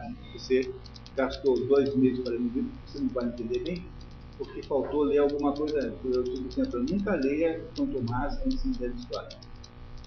Faça primeiro uma base aristotélica forte, para depois entender São Tomás, porque senão você não sabe mais o que é que São Tomás inventou e o que é que Aristóteles inventou. Me parece, então, que é uma metodologia boa, que a gente estude um pouco de Aristóteles antes de estudar São Tomás de é, Não que eu esteja dizendo que tudo que está em Tomás é aristotélico. Não, tem muitas coisas que são tomistas mesmo. Mas como São Tomás andou usando os conceitos de Aristóteles, ele nem sempre usou uh, como Aristóteles usou, primeiro porque ele não sabia grego, e então comprou os, os conceitos das traduções latinas de Aristóteles, que por sua vez eram traduções árabes. E os árabes, quando fizeram a, a, a quando fizeram a acumulação da, de Aristóteles, fizeram de um jeito que não é assim, não, não teve lá um sujeito que pegou e copiou Aristóteles, entendeu? O sujeito copiou e resolveu contribuir com a sua belíssima opinião, às vezes muito boa, né? às vezes com opiniões muito boas. Mas Aristóteles não era um, um, alguém que foi preservado na cultura árabe, porque ele era a, a, a base daqueles filósofos árabes, mas eles misturaram um pouquinho. Tanto é que teve que haver uma limpeza, ao mesmo tempo, que foi essa separação dos manuscritos dos textos árabes, dos Aristóteles árabes, para Aristóteles Aristóteles. Tem que separar um pouco. Né? A diferença entre Sena e Voz, né? eles não são iguais nesse ponto de vista. Um mistura mais do que o outro. Mas seja como for, né? o, o que acontece é que se você está lendo Aristóteles, está lendo São Tomás antes de Aristóteles, parece que a sua chance de é, cair numa armadilha é maior de armadilha de não saber exatamente o que você está falando, comprar e capturar. Acho que a sequência de leitura é importante. É? é? importante, a gente nem sempre lembra disso e às vezes perde um tempo enorme. Veja, como a gente tem tão pouco tempo, né? Se gastar dois meses de livro, que não era ainda hora de ler, e essas obras muito grandes, muito complexas, todas elas têm esse problema. Como é que você, como é que, como é que você começa a ler mais o que ah, não, eu vou ler a sabedoria das leis eternas. Para fazer uma obra, pior negócio do mundo. Não faça isso. Né? Tem um livro do Monte Morada chamado Aristotle for Everybody. Aristóteles para todo mundo, para todos. É um livro que está sendo traduzido lá pela E Realizações São Paulo, para ser lançado, talvez ainda este ano. É um livro do Mortimer Adler, que faz comentários sobre os diálogos eternos. No final do livro, ele diz assim: olha, a última coisa que eu gostaria é que você fosse ler a história. Porque a complexidade vai ser tão grande que você vai se cansar é, rapidamente. É, esse negócio de história é para quem tem um certo músculo intelectual. É, é difícil, é desanimador, você vai topando em tudo quanto é dificuldade. É, porque talvez fosse melhor ler o livro do Martin dez vezes antes de pegar qualquer livro do Aristóteles na dúvida, se você quer ler Aristóteles direto, se você tem uma, um certo treinamento intelectual, eu diria, vai na Ética de Coma, que é o melhor para começar a ler Aristóteles. Não é, se vencer esse, aí vence o segundo, esse aqui. Mas não vai direto na geração em corrupção, você não vai entender nada. Pois é, você não entende. Vocês fazem o Carlão foi cara, eu comecei a ler, não estou entendendo nada. Já deu cinco vezes o capítulo, bom, não estou é difícil. Exatamente isso. É difícil. É, saber a sequência certa de ler é uma das sabedorias mais importantes para organizar a sua vida intelectual. Eu, um dos, dos, dos, dos eixos da sua vida intelectual é saber a sequência de leitura das coisas. Bom, mas eu não queria perder o, o Platão de vista. Então, a Platão estava lá, então, em Atenas, fazendo esse trabalho de interlocução sistemática, ou seja, é, ajudando a recuperar a identidade entre o logos e a coisa não é? pelo método dialético. Então o sujeito chega lá e faz uma afirmação que é uma afirmação exorbitante. É? Daí ele começa a conversar, fazendo perguntas, até que o sujeito, se for minimamente inteligente, é capaz de baixar a bola e dizer assim, não, eu de fato eu acho que eu entendi. Tem gente incorrigível que não vai mudar de opinião de modo nenhum, porque o problema do sujeito não é discutir o assunto, é ter a sua opinião. É um tipo de narcisismo, é um determinado tipo de narcisismo que impede a pessoa de aprender. Pessoas assim, só se. Tem uns que aprendem porque eles vão depois ler em segredo, secretamente, vão estudar secretamente. eles ficam implicando publicamente, mas no fundo vão fazer tudo o contrário depois para tentar entender de verdade. É só uma questão de marketing pessoal, assim, que acha que é bacana isso, conhecer assim, entender e, e, e, e, porque aqui no Brasil ensinou-se o estudante universitário que ser um bom estudante universitário é você ser polemista. Polemizar é uma demonstração de qualidade é, intelectual. Então o sujeito vai lá e fica fazendo polêmicas gratuitas e vazias. Ele não tem menor interesse em entender nada daquilo que está sendo dito. Mas ele acha que se ele levantar lá e quiser estabelecer uma pergunta, deve ter, têm alunos aqui, devem ter alunos assim, é impossível que vocês não tenham alunos assim, é impossível. Sempre uns dois, três em cada turma. É o sujeito que fica encrencando só pelo prazer de encrencar. Entendeu? É. É isso, entendeu? Ele vai encontrar qualquer argumentação para encrencar com o negócio. Ele não está querendo entender. Quer dizer, ele não, ele não tem. A pergunta não é uma pergunta feita. Uma vez eu ouvi o Lago responder a uma pessoa dessa. Eu, eu, a pessoa fez uma pergunta e ele falou assim: Olha, eu não respondo perguntas é, que são feitas por pessoas que já sabem a resposta. Eu não, sou, eu não respondo perguntas cuja resposta já é sabida pelo, pelo perguntador. Porque, no fundo, a pergunta era uma pergunta meramente retórica de vaidade, não era uma pergunta de verdade.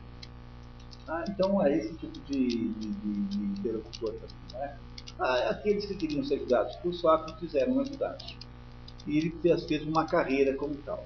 O problema de Sócrates, no entanto, é que ele esteve de alguma coisa envolvida num enorme embrólio político, que foi a, a derrota de Atenas por Esparta. Atenas perdeu a guerra do Peloponeso. E não só perdeu a guerra do Peloponeso, como perdeu é, completamente a, a, a, possibilidade de continuar reinando como o, digamos, o centro de pensamento e da criação e da arte na, entre os helenos, porque a guerra do Peloponeso durou muito tempo, e entre diversos acontecimentos teve um cerco em Atenas que reduziu as, as, as condições sanitárias a um ponto que Atenas foi atingida por uma grande é, peste que matou, entre outros, Péricles. É, o século de Péricles havia sido o século em que foram erguidos aqueles prédios monumentais, né, o, o Partenon, por exemplo, aquele prédio em cima do, do morro lá em Atenas, aquilo é um templo para, para Palas Atenas que é virgem, por isso é que chama-se Partenon. Partenos, em grego, é virgem. Né? Partenon, ou Partenon, que é homenagem a Palas Atenas.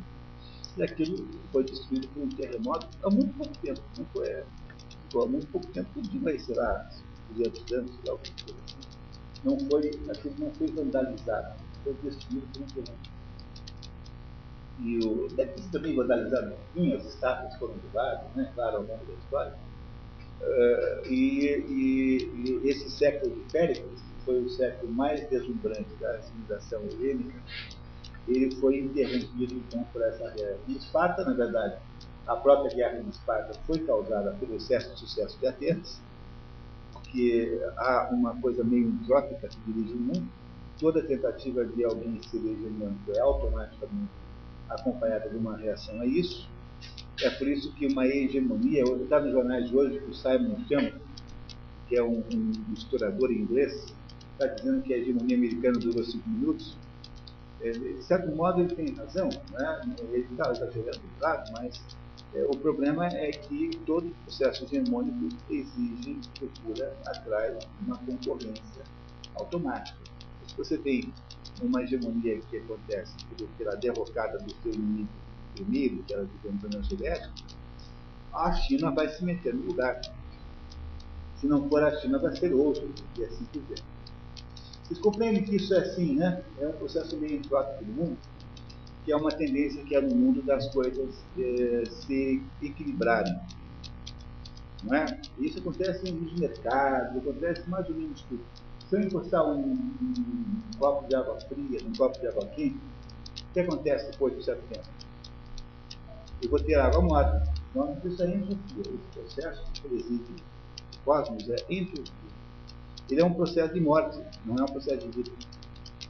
No limite, no limite significa o seguinte, que todas os, os, as, as, entidades, digamos, é, planetárias, tudo que for é, corpo celeste, tenderá a ter a mesma temperatura. Quando tudo tiver a mesma temperatura, nós teremos a morte térmica no universo. Se, se, se o Sol tivesse a mesma temperatura da Terra, você teria uma unidade de vida aqui. Compreende isso, né? E para ter vida aqui tem que ter desequilíbrio. Isso está na filosofia grega o tempo todo. A ideia de que só pode haver movimento, né? É uma ideia que eles na física. Só pode haver movimento entre, entre contradições. Por exemplo, eu posso, eu posso me mover entre vivo para morto. Não é isso? Não é isso que acontece com um ser que o seu percurso existencial? Você vive da geração à geração. A corrupção, de alguma maneira, é o contrário da geração. Né? Só existem movimentos entre os contrários, não é isso? Não é, por exemplo, só, o, o, jovem só se movimenta, só vira velho porque antes era jovem. Portanto, para poder ser velho, tem que ter sido jovem antes. O, o velho, de alguma maneira, o contrário do jovem. Por isso que os gregos dizem que não há movimento entre uma, duas coisas iguais. Tem que haver movimento sempre entre contrários. Portanto, para que haja movimentação, para que haja mudança no mundo, é preciso que haja contrastes. Logo, de alguma certa, de uma certa maneira, não é? a lei da entropia é um, é um, é um princípio positivo, porque o, o, o, problema está em que você tende a, a, a reequilibrar o tempo todo, diminuir aquele contraste. E essa diminuição do contraste é potencialmente uma redução da possibilidade de mudança. É por isso que eu acho que aí há conclusões notáveis, por exemplo, talvez os relacionamentos amorosos funcionem melhor quando há uma certa disparidade de amorosidade entre as duas pessoas. Porque duas pessoas de amorosidade equivalente, talvez, é, é por isso que as crianças nascem de pais adultos, que é preciso que haja um contraste entre a maturidade e a capacidade de ação do pai em relação a uma criança que não sabe nem rolar sozinho. Um bebê não, nem rola sozinho. Você põe e fica como você põe. Nem rola para o lado sozinho. Né? E assim por diante. Há milhões de conclusões que você pode tirar a respeito disso. Não é isso? Mas, é, para, para os gregos, é, a ideia de que o contrário é que explica as coisas é estar também na base da dialética, porque a dialética socrática é isso. É, você propõe ao seu interlocutor o contrário que ele está dizendo ver o que sobra da primeira ideia não é? dialeticamente. Portanto, você vai, Sócrates vai descobrindo as coisas. Mas Sócrates é responsabilizado indiretamente por uma tirania que houve em Atenas, porque quando Atenas perde a guerra do Peloponeso, ela é governada por uma junta, digamos assim, por um governo títere de 40 pessoas, os 40 tiranos. Esses tiranos não são tiranos no sentido moderno de tiranossauro rex, que nós temos palavra, um tirano não necessariamente é um sujeito mau. Né? Porque o tirano ele pode ser, às vezes, a única solução possível em certo campo político. Aristóteles expor isso na política. E, às vezes, a tirania parece ser a única solução possível naquele momento.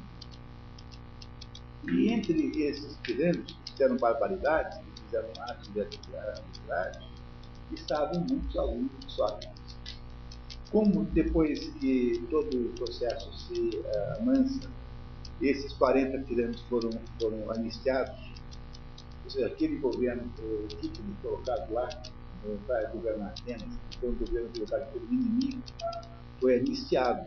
Ninguém pagou, portanto, o preço político daquela traição, digamos assim. Aí precisava se punir alguém. Esse alguém punido é, escolheu-se então Sócrates como o bode expiatório, exatamente dentro do contexto da teoria do bode expiatório da legitimação social de René Girard.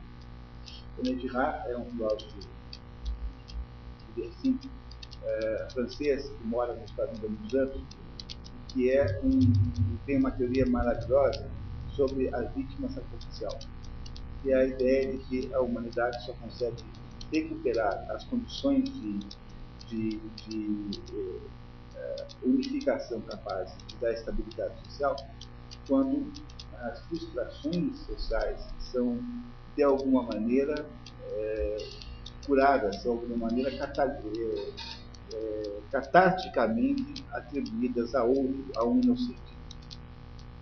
A, a, própria história da humanidade começa com um crime contra um inocente, que é Abel matando Caim. O primeiro fato histórico contado no Gênesis é a morte de Abel sobre Caim. Por isso é que há uma base muito grande nesta teoria do René Girard, e a ideia de que você tem uma. você tem que pegar alguém que não tem culpa. E que tem ao mesmo tempo as, as, as, a ausência das condições de retaliação. Não pode ser alguém que tenha aparência droga, não pode ser alguém que tenha muitos amigos, tem que ser alguém que esteja tão sozinho no mundo que será uma vítima e, sem poder de reação. Isso, eu é, é um acontecimento que ordena. É, porque você tem uma frustração é, geral com relação a alguma coisa. Né? Por exemplo, você tem pela teoria de ar, tem um processo de inveja. Todo mundo inveja alguma coisa, não porque aquela coisa seja desejável em si, porque, mas porque você não a tem. Tá? A inveja que você tem do outro vai gerando uma insatisfação que tende a romper o sistema.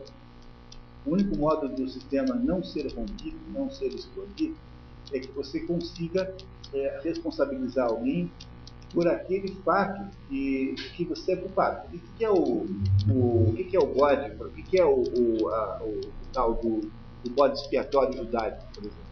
No final do ano, o, o, o rabino pega lá um bode, diz assim para o bode, olha bode, você é que traiu minha mulher, você é que roubou dinheiro da, dos, daqueles fiéis, você é que fez não sei o quê, você não sei o quê, e dava um pontapé no bode barranco abaixo, precipício abaixo, e o bode morria no teu lugar. Olha, essa é a ideia de, de catarse. Quando Aristóteles na poética interpreta o teatro grego, ele acha que o teatro grego é catártico. Não digo teatro grego, como teatro trágico, né?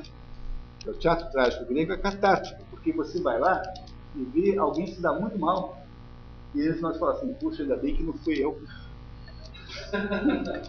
Entendeu? A catarse, a catarse é isso, catarse em grego significa limpeza. Aqueles cátaros, catarse é limpeza, aqueles cátaros, lembra dos cátaros? Houve uma cruzada contra os albigenenses, que eram os cátaros.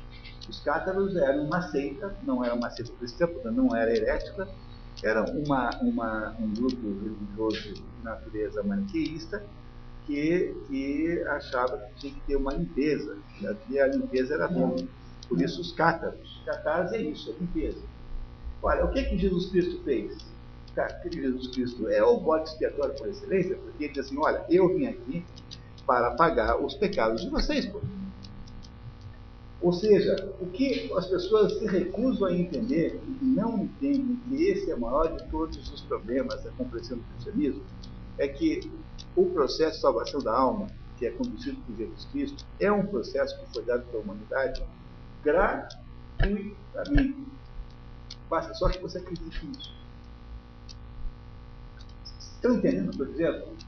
Jesus Cristo não falou assim, olha, eu vou ser bode expiatório, eu vou lá, tal, eu vou lá você ficar no lugar de você, se vocês fizerem isso, isso, isso, isso, não. Ele foi é, sem nenhuma pretensão. Portanto, a salvação é dada de graça, portanto, você aceita isso. Só que é muito difícil entender isso, porque nós vivemos numa cultura de preço, e a gente acha o tempo todo que as coisas não podem ser gratuitas, tem que ter algum preço envolvido aí que está por trás das coisas, a gente não entende. Entendeu? É por isso que a gente não entende o processo sacrifício ritual, que é o sacrifício de Jesus Cristo, que é um sacrifício de natureza sacrificial. É como o Sócrates, claro, com guardadas as proporções, né? Mas Jesus Cristo, Sócrates, é todo o mesmo processo. É, é o aquele Gregor Samsa da metamorfose. O único sujeito que trabalhava naquela família, o único sujeito que tinha um mínimo de noção de responsabilidade, não é isso, né? É o único sujeito que tem uma capacidade de, de, de, de, uh, de fazer alguma coisa, é aquele fulano que é visto como um inseto pelos outros, aquele sujeito que é animalizado e transformado num monstro Nenhum momento aquela família pergunta assim: será que naquele quarto não está um monstro que comeu o nosso filho? Todo, essa, essa constatação nunca é feita pela família. A família parte do pressuposto automático de que aquele, aquele inseto, aquele monstro, é o Gregor Samson. Entenderam essa, essa diferença? Aquele, aquele troço é o Gregor Samson. É a vítima sacrificial. Não há modo de entender metamorfose a não ser a partir do contexto da vítima sacrificial. Pois é isso que Sócrates vai ser. Mas para que a vítima sacrificial possa fazer algum sentido, digamos, na estrutura da realidade, é preciso que ela represente alguma coisa que ela salva.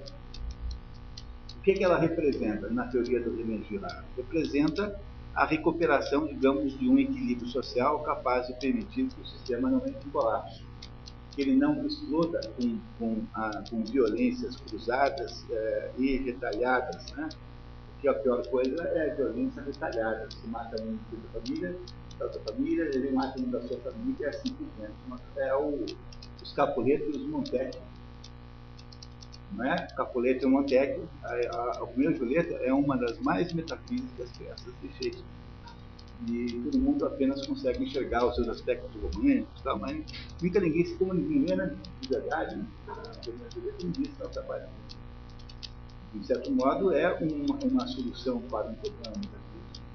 Então, esse já é outro, outro assunto. Agora, o que eu estou querendo dizer com isso é que alguma coisa a vítima sacrificial salva.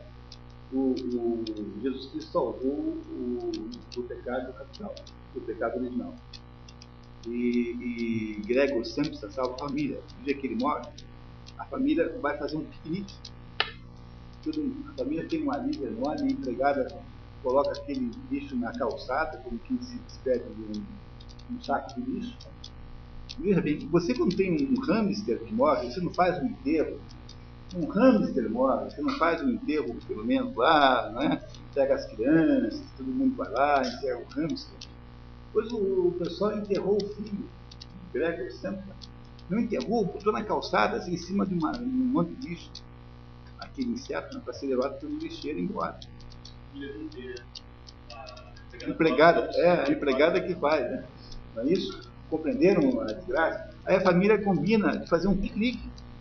Aí eles pegam, todos eles já estavam melhores, porque o pai tinha arrumado um emprego no banco, a, a mocinha trabalhava numa escola de francês, não é? Ou coisa equivalente, enfim, tinha lá melhorado muito de vida.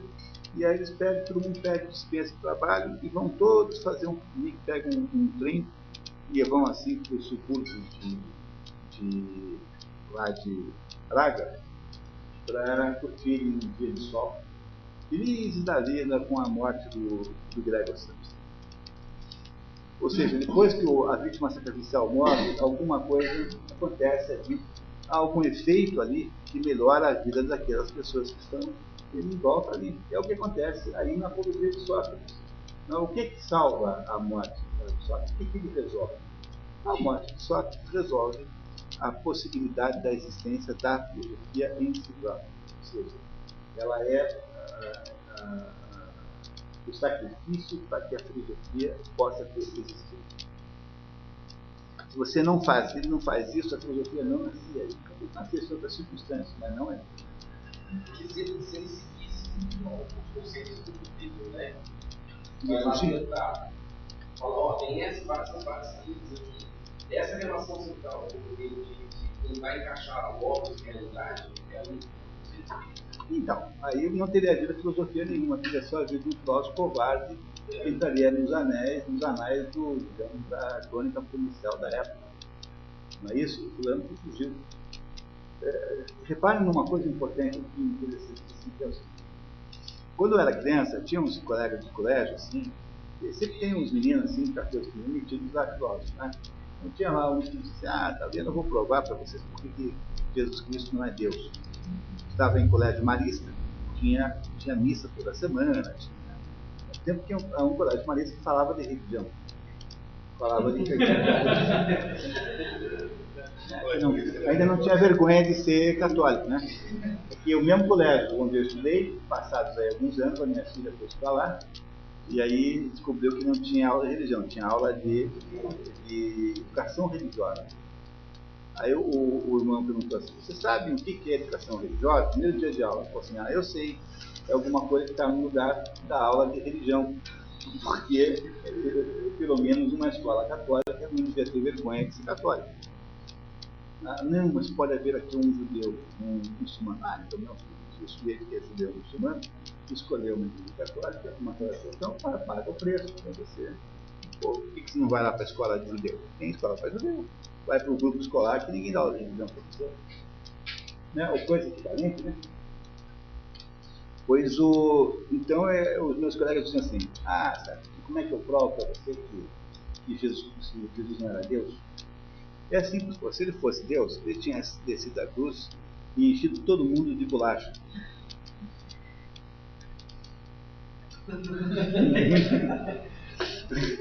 Dá para você ser. Quer dizer, dá para você, dá você imaginar uma incompreensão mais. Né? Assim, é o sujeito que melhor não entendeu nada. Né? Que sempre tem. Sempre tem um aluno que é o sujeito que, que melhor não entende nada. Nunca elogiaram assim, olha, você é o sujeito que melhor não entendeu nada até agora. Né? Mas eu, o, o, o, a ideia da vítima sacrificial se rebelar contra o sacrificante é a ideia mais estúpida que há, porque é, é uma ideia que faz com que o sacrifício esteja no sentido que há. Não é? Portanto, a vítima sacrificial não pode se rebelar. Por isso que ela é, na prática, o cordeiro, a ovelha. O que é o cordeiro e a ovelha? É um animal dócil, um animal é, com baixo poder de retaliação, não é? Você não pega um tococinho para fazer isso. É? Você pega um bicho que ele mal pode se defender. Não é isso? É um animal mais parecido com o ser humano que você pega para fazer sacrifício e que tenha uma docilidade natural, uma espécie de, de facilidade natural. Você nunca pega um animal é, perigoso, um animal é, forte, um animal rápido, feroz, você pega sempre o mais bonzinho. O que significa isso? É aquele sujeito que não é capaz de retalhar. Quem que é a sua É um sujeito que não tem amigos. Ele é um sujeito que não tem fortuna, ele não tem interesse econômico, e ele, afinal, estava por baixo, porque pertencia a um grupo político que, de alguma maneira, estava em desgraça, então dava para matar só esse problema. Não é? Por que Jesus Cristo é uma boa vítima sacrificial? Porque ele interessa para ninguém, ele não tem amigos. Em de Deus, tem lá 12 patetas, que são 12 sujeitos que não sabem nada, são 12 sujeitos modestos, só ficam inteligentes depois quando há, há o Espírito Santo, né? Faz o, né? faz o Pentecostes, né? faz o, a iluminação. Mas até então, não.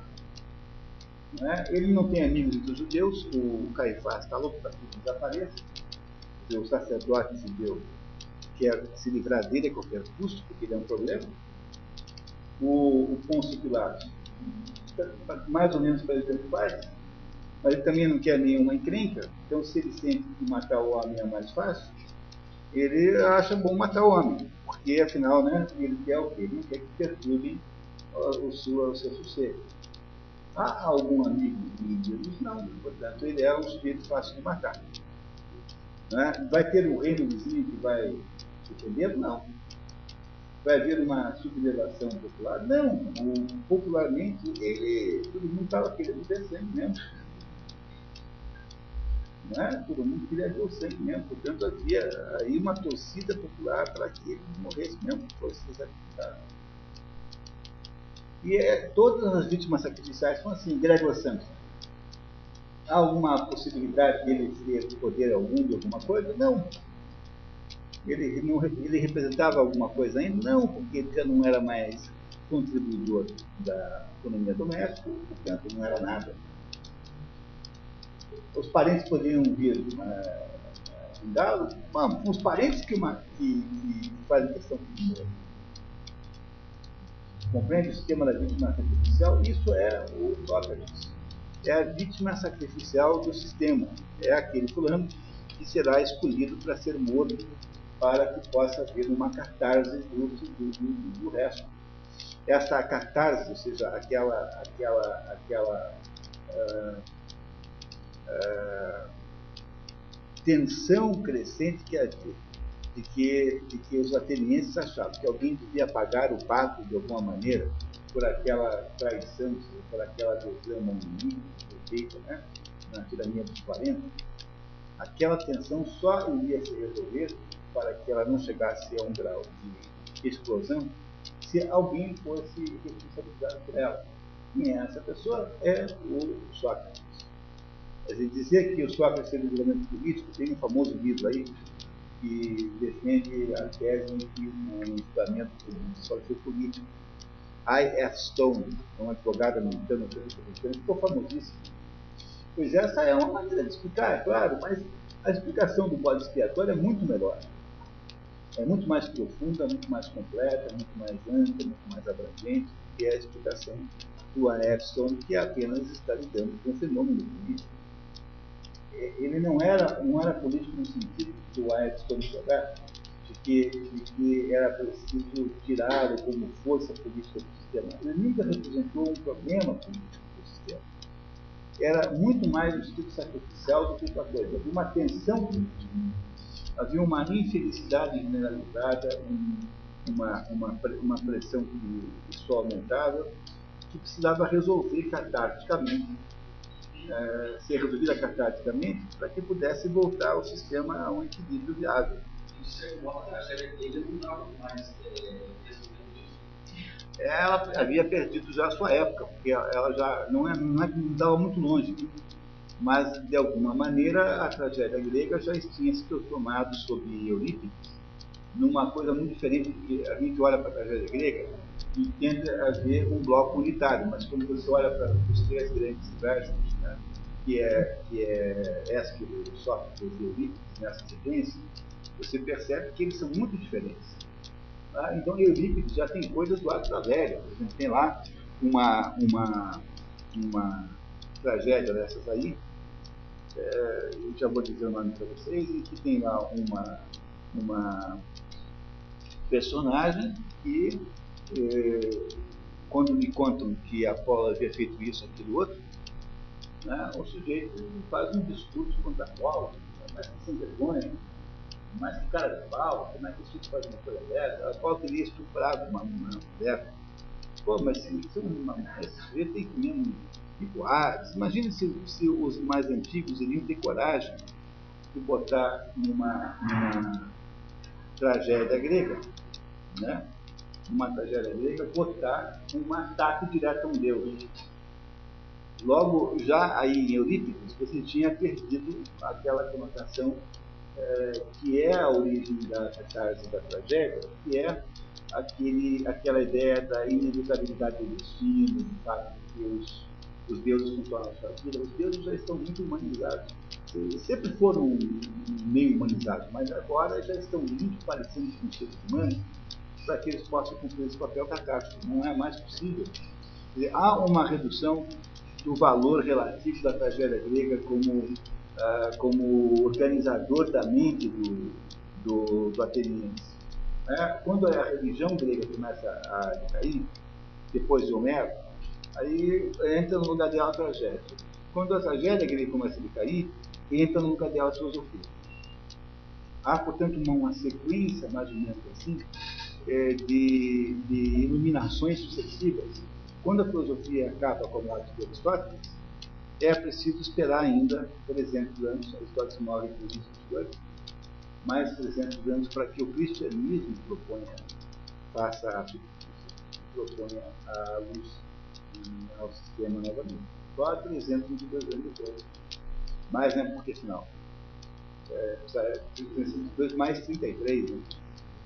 É, para poder é, recuperar a possibilidade de é, intervenção que, que, já havia, estava perdido já no da tragédia.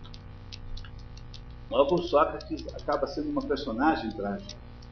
Ele é uma personagem trágica no próprio sentido da palavra. Ele não fez nada de mal a ninguém, ele argumenta muito bem com, com relação à sua inocência, ele prova que não pode, não pode ter feito nada errado, ele, ele dá o testemunho, oferece o testemunho de outras pessoas, ele age um pouco soberbamente, verdade, faz um pouco de desprezo ao tribunal, né, no, na hora em que ele tem que escolher, porque há dois julgamentos. O primeiro é o julgamento da causa, o segundo é o julgamento da, da, da penalidade. Quando você é culpado, você pode propor ao tribunal uma, uma pena alternativa.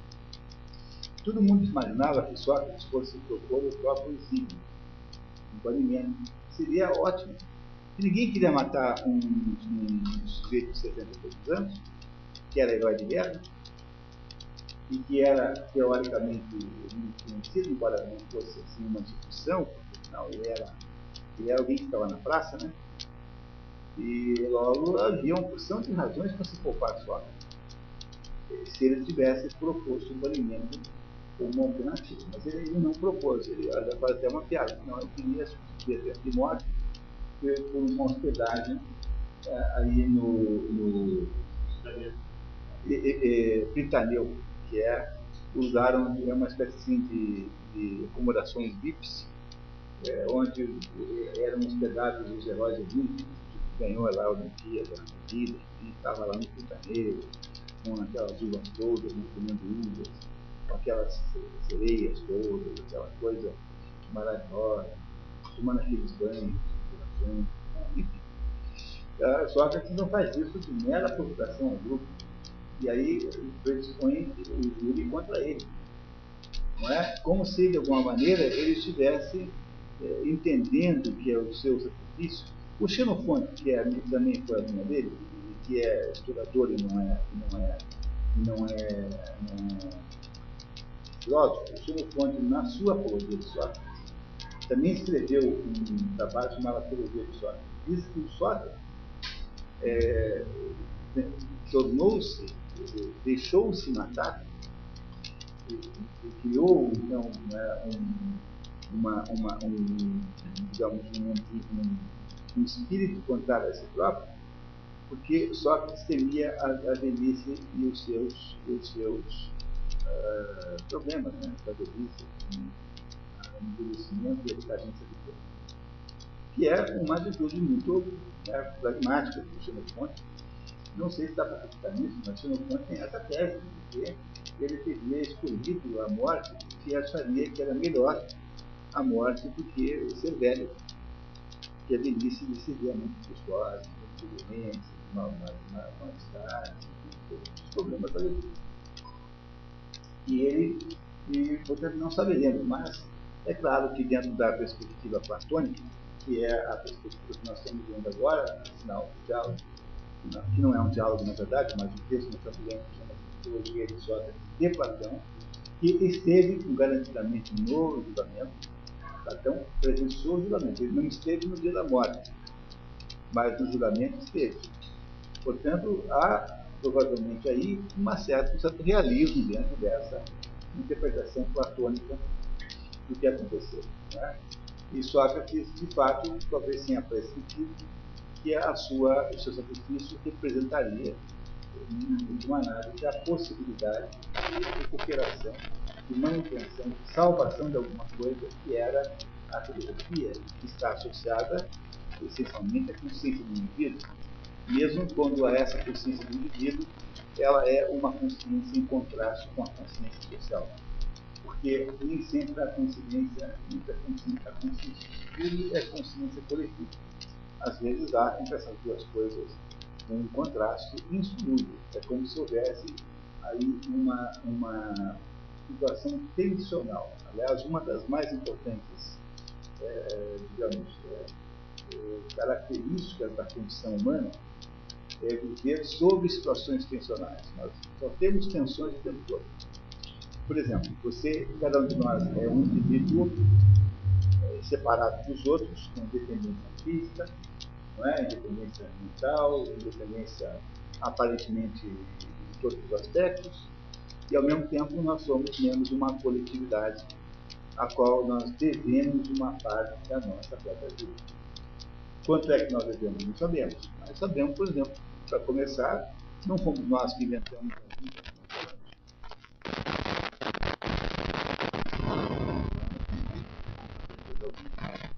Começa aí, então, a primeira prova que nós devemos muito a vida. Não é? Portanto, há muito tempo que isso você tem uma consciência dele mesmo, uma consciência dele, por outro lado, ele pertence a uma coletividade de tá? alguma, de alguma maneira subordinada a ela. Essas coisas podem ser compatíveis, podem ser uma parte do tempo. Serão sempre compatíveis? Não, necessariamente. E aí é que está o problema que Sócrates é,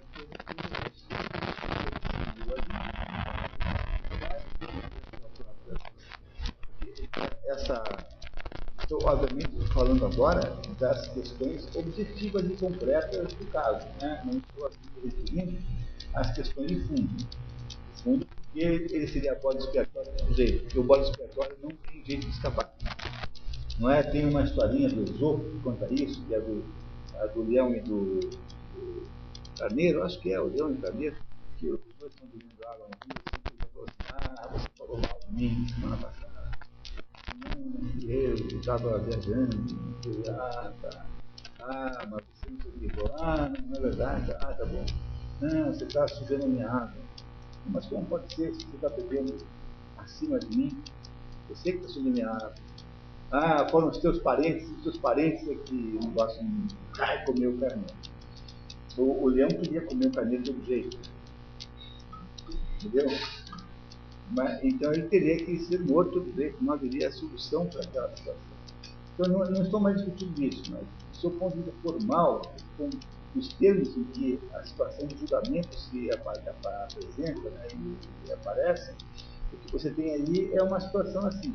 É, Sócrates é acusado de ter deuses, de torcer para deuses diferentes dos deuses da cidade.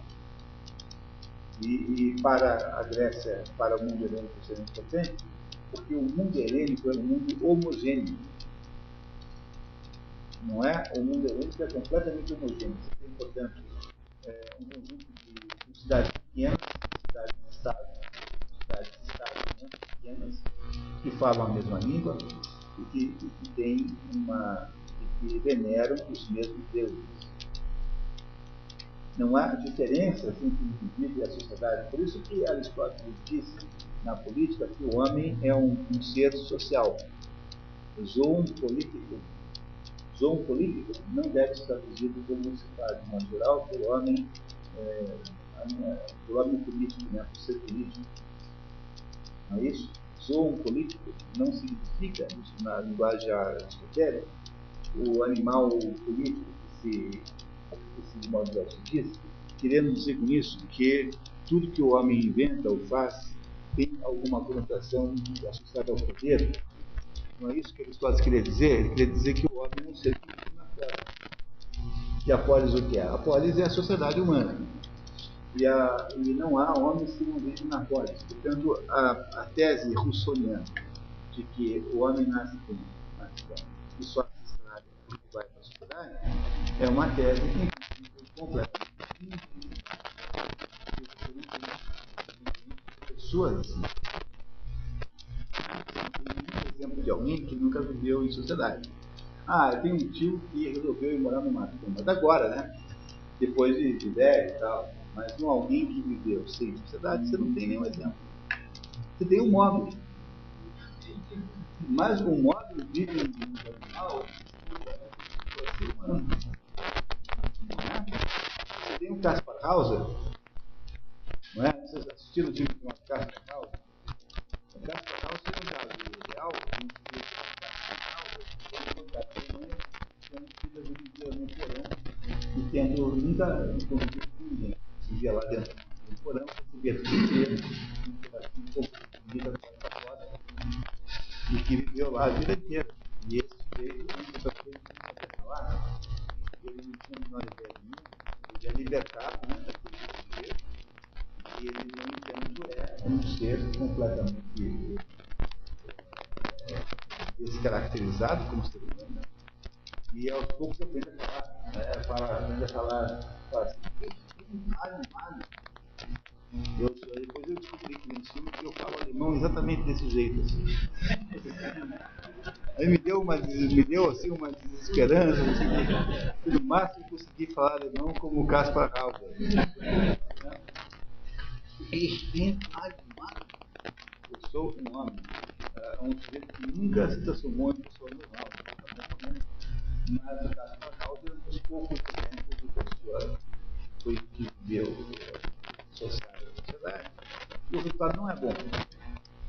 Dentro da tese, a tese russoniana de que o homem é bom, nasce bom, que é estragado pela vida social, é uma tese, para dizer o mínimo, exótica. Exótica e ina, ina, ina, uh, inverificável. Eu teria que ter exemplos concretos sozinhos para dizer, olha, tá vendo? Esses são bons e os outros que são ruins. É o quê? É, a tese é uma tese fantasista, não tem nenhuma, um cabimento, nenhuma ideia. Aquilo que isso é qual uma perderia que não é uma tese científica, que é inevitável. Eu não posso afirmar uma coisa dessa. Não é isso que eu afirmar tão peremptoriamente assim, não posso afirmar isso. E esse é o problema central é, que Aristóteles quer nos mostrar no início da política, dizendo que o homem é um ser político, portanto, o interesse social, o interesse coletivo da polis, político da polis, né, nesse sentido, é maior do que todos os outros que devia ser prioritário. Mas isso só vale para o tempo Helene, o tempo de Aristóteles, em que a polis era isolada uma da outra, de modo geral pelo mar, que é Miras, das Miras, né? em que há uma enorme homogeneidade entre os cidadãos. Todos têm indicações de parentesco, a polis é uma reunião de tribos e as tribos são reuniões de famílias. Tem lá uma família, há um homem, uma mulher, e três crianças casam com três pessoas. Essas, cada uma vai montar uma casinha em volta daquela casinha onde mora o pai, a mãe e os avós. Aí, né, os pais, depois um netos e assim por diante. Tem uma tribo. Né? Umas 12 tribos de Israel, as 12 tribos de Ismael, também havia 12 tribos para Ismael. São 12 tribos sempre, digamos, dos 12 primeiros filhos. O nosso número 12 aí, significado simbólico, né? É o, o, mesmo exemplo positivo. E aí, essas famílias, não é? Essas, essa, essas tribos que são associadas é, por sangue, elas misturam-se numa entidade maior chamada polis, chamada cidade. Logo, o que há aí é uma homogeneidade tão extraordinária que há, há pouco o que fazer. Aí não há muita ideia de possa haver uma dissociação do grupo. Por isso que Aristóteles raciocina assim. Isso não vale depois do Leviatã, não vale mais do mundo. É, depois, depois de Thomas Hobbes, depois de mundo depois da Idade Média, em que não há mais nenhuma associação verdadeira, aí então você não pode mais raciocinar desse jeito, porque se há alguma coisa hoje completamente incompatível, é o interesse do interesse privado. De alguma maneira é assim, hoje em dia. Portanto, você não pode mais fazer esse raciocínio aristotélico hoje, que mudou muito. As condições nas quais Aristóteles funcionava eram muito diferentes das condições nas quais nós raciocinamos hoje em dia nas quais nós temos de raciocinar esse Portanto, Aristóteles criou a ideia da polis. No tempo de Platão, que é o tempo da Aristóteles, Aristóteles foi 20 anos. Uh, no tempo de, de, Platão, você tinha ainda a ideia da homogeneidade da, polis. Portanto, o, o, a acusação que faz Aristóteles é uma é muito grave, porque é uma acusação de, de na verdade, de, de dissidência social. Não é? é isso, é a dissidência social. Mas, é, só que percebe que há uma impossibilidade de ele não ser um quer dizer, que ele, ele precisa ser às vezes porque ele é, ele não é está de acordo com o conjunto Portanto, a percepção da, da, do conflito entre a consciência de Sócrates e a consciência do Estado,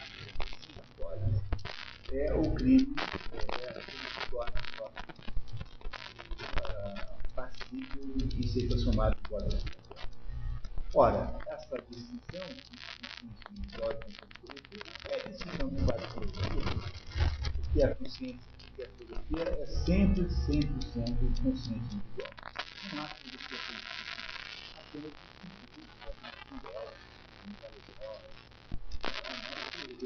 não há, sendo você sempre terá uma consciência filosófica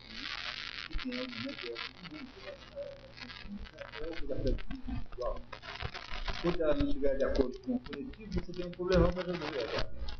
Porque, ao mesmo tempo que você não pode é, dispensar o coletivo, né, você também é, não pode dispensar você próprio, você viverá então sobre tensão. Se essa tensão virou um problema jurídico, virou um problema de direito é, penal, aí você pagar o preço. A morte só a questão que é, é um, preço que você não consegue evitar para é, solucionar a tensão. No entanto, ao ter se deixado matar, que é uma coisa que aconteceu, Sócrates é, preserva o direito da consciência individual é, poder se contrapor à consciência e viva. Inaugura aí, então, o conceito próprio de filosofia, tal como nós o conhecemos hoje uh, diferentemente do que os que a sociedade imaginavam que fosse.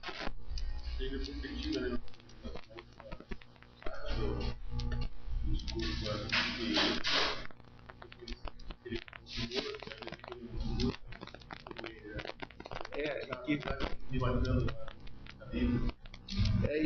Pior para vocês, porque vocês irão passar para a história como assassinos de um homem que só fez o bem para Atenas e que nunca durou pessoal está na vida e, e aí e, e vocês serão acusados por pessoas que virão depois de mim eh, de ter feito tudo isso, que é exatamente o que nós estamos fazendo aqui agora. Né? Nesse momento. Tá? Ainda fala que era a vida dele que mantinha certas coisas. Em, em, coisas, porque a sua morte queria liberar as forças que só. Você pode, por que isso aconteceu, né?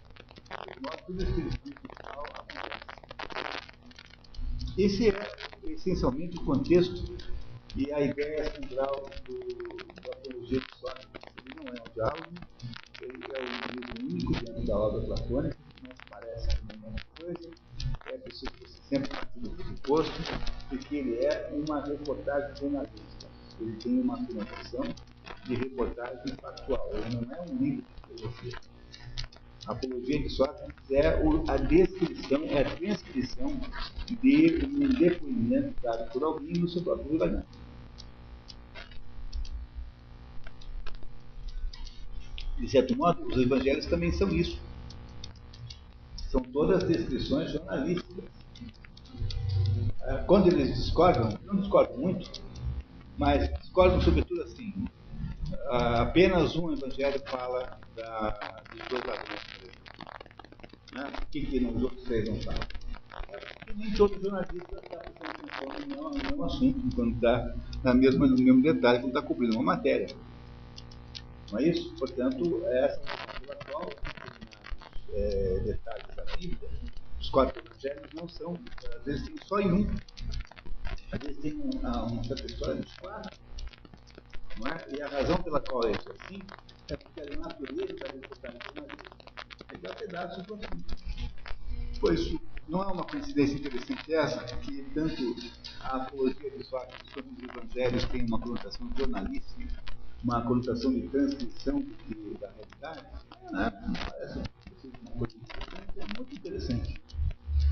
É sinal de que, de que a experiência do bode expiatório é uma experiência real, ela é uma experiência prática ela não é um ato de argumentação. Seja, não é a argumentação socrática contra a sua morte que tem valor aí. Mesmo porque ela é uma argumentação às vezes melhor, às vezes pior. Né? Ela varia um pouquinho de qualidade. Não é a argumentação que interessa. O livro interessa pela sua história real, não pela argumentação filosófica que possa ter aí. Não é? Porque ele faz diversos percursos muito interessantes. Veja, a ideia é que ele diz, olha, eu saí procurando pessoas que sabiam mais do que eu. Fui falar com os artesãos. Lembra desse pedaço? Esse negócio depois será recuperado em qual é o diálogo? No diálogo ah, Protágoras, eu acho. Não me lembro mais exatamente, mas o que ele está fazendo é o seguinte, olha, às vezes a gente precisa procurar um especialista para saber a verdade de alguma coisa, porque dentro daquela perspectiva socrática, que nós devemos recuperar a vida entre o logos e a coisa, mas, o contrário dessa perspectiva socrática é a perspectiva, digamos, de aspas, democratizante, já que o homem todas as coisas, então cada um tem a sua verdade.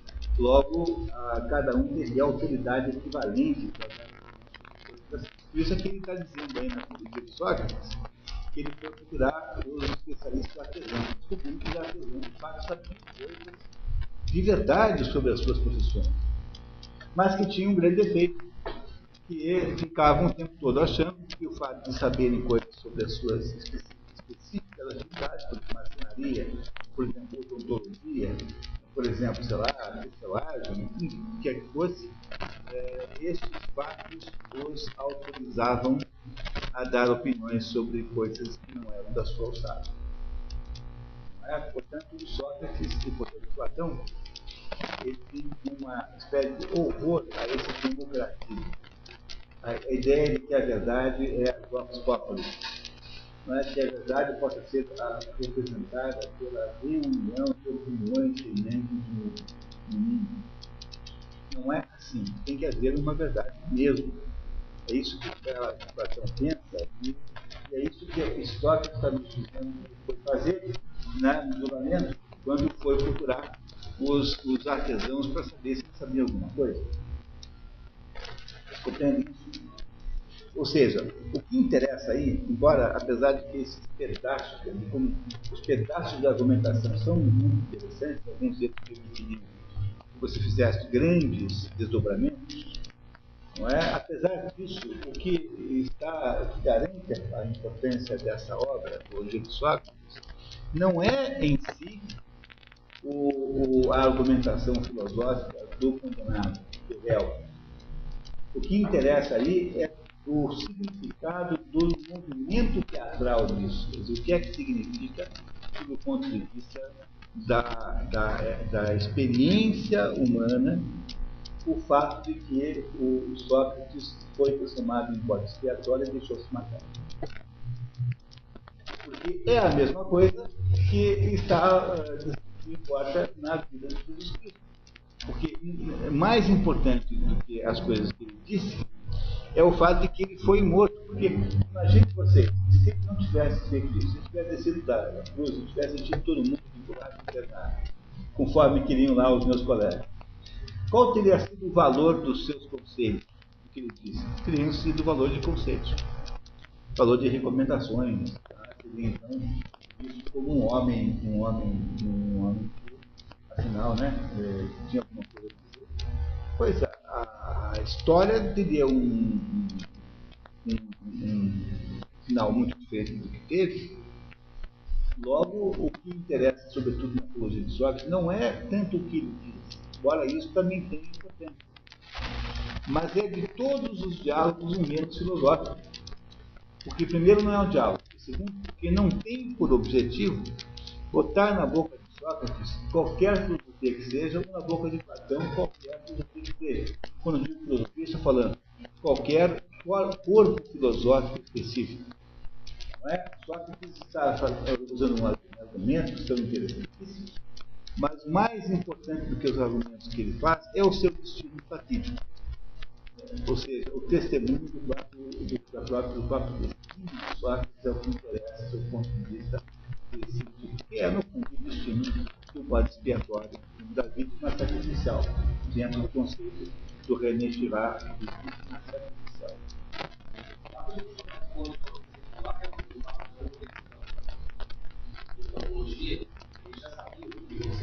Eu, eu, eu acho que sim. Fala assim, olha, eu. eu, acho que devemos falar com propriedade julgamento, no começo ele já fala que essa vai. No fundo, as pessoas sempre têm intuição do que vai acontecer com elas, né? Não é isso? Cara, tem intuição. Eu já tive intuição de ter acidente de carro. Não era de jeito nenhum para ir, fui. Não aconteceu nada. O carro ficou bem estragado. Era só um carro. Mas eu tive uma intuição extraordinária, assim, uma coisa impressionante. Assim, Acho que no fundo a gente tem um certo tipo que é um conhecimento, não, a intuição em, em, linguagem filosófica significa conhecimento estruturado.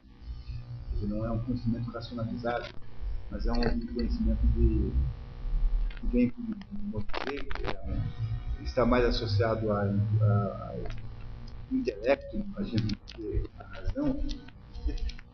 A razão é que alguma maneira de você desconfiar da sua intuição. Não é? É isso?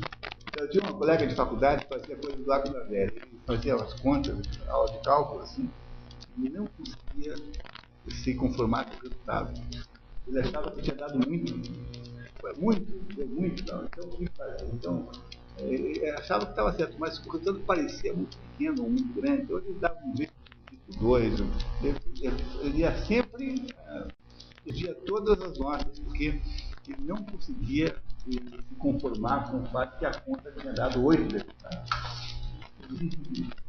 Aí a razão dele inventava que aquele 8 estava errado, que tinha que ser melhorado, tinha que ser diminuído, ou, ou duplicado, ou triplicado, e aí ele ficava errando todas as contas, dava zero da para fazer esse negócio.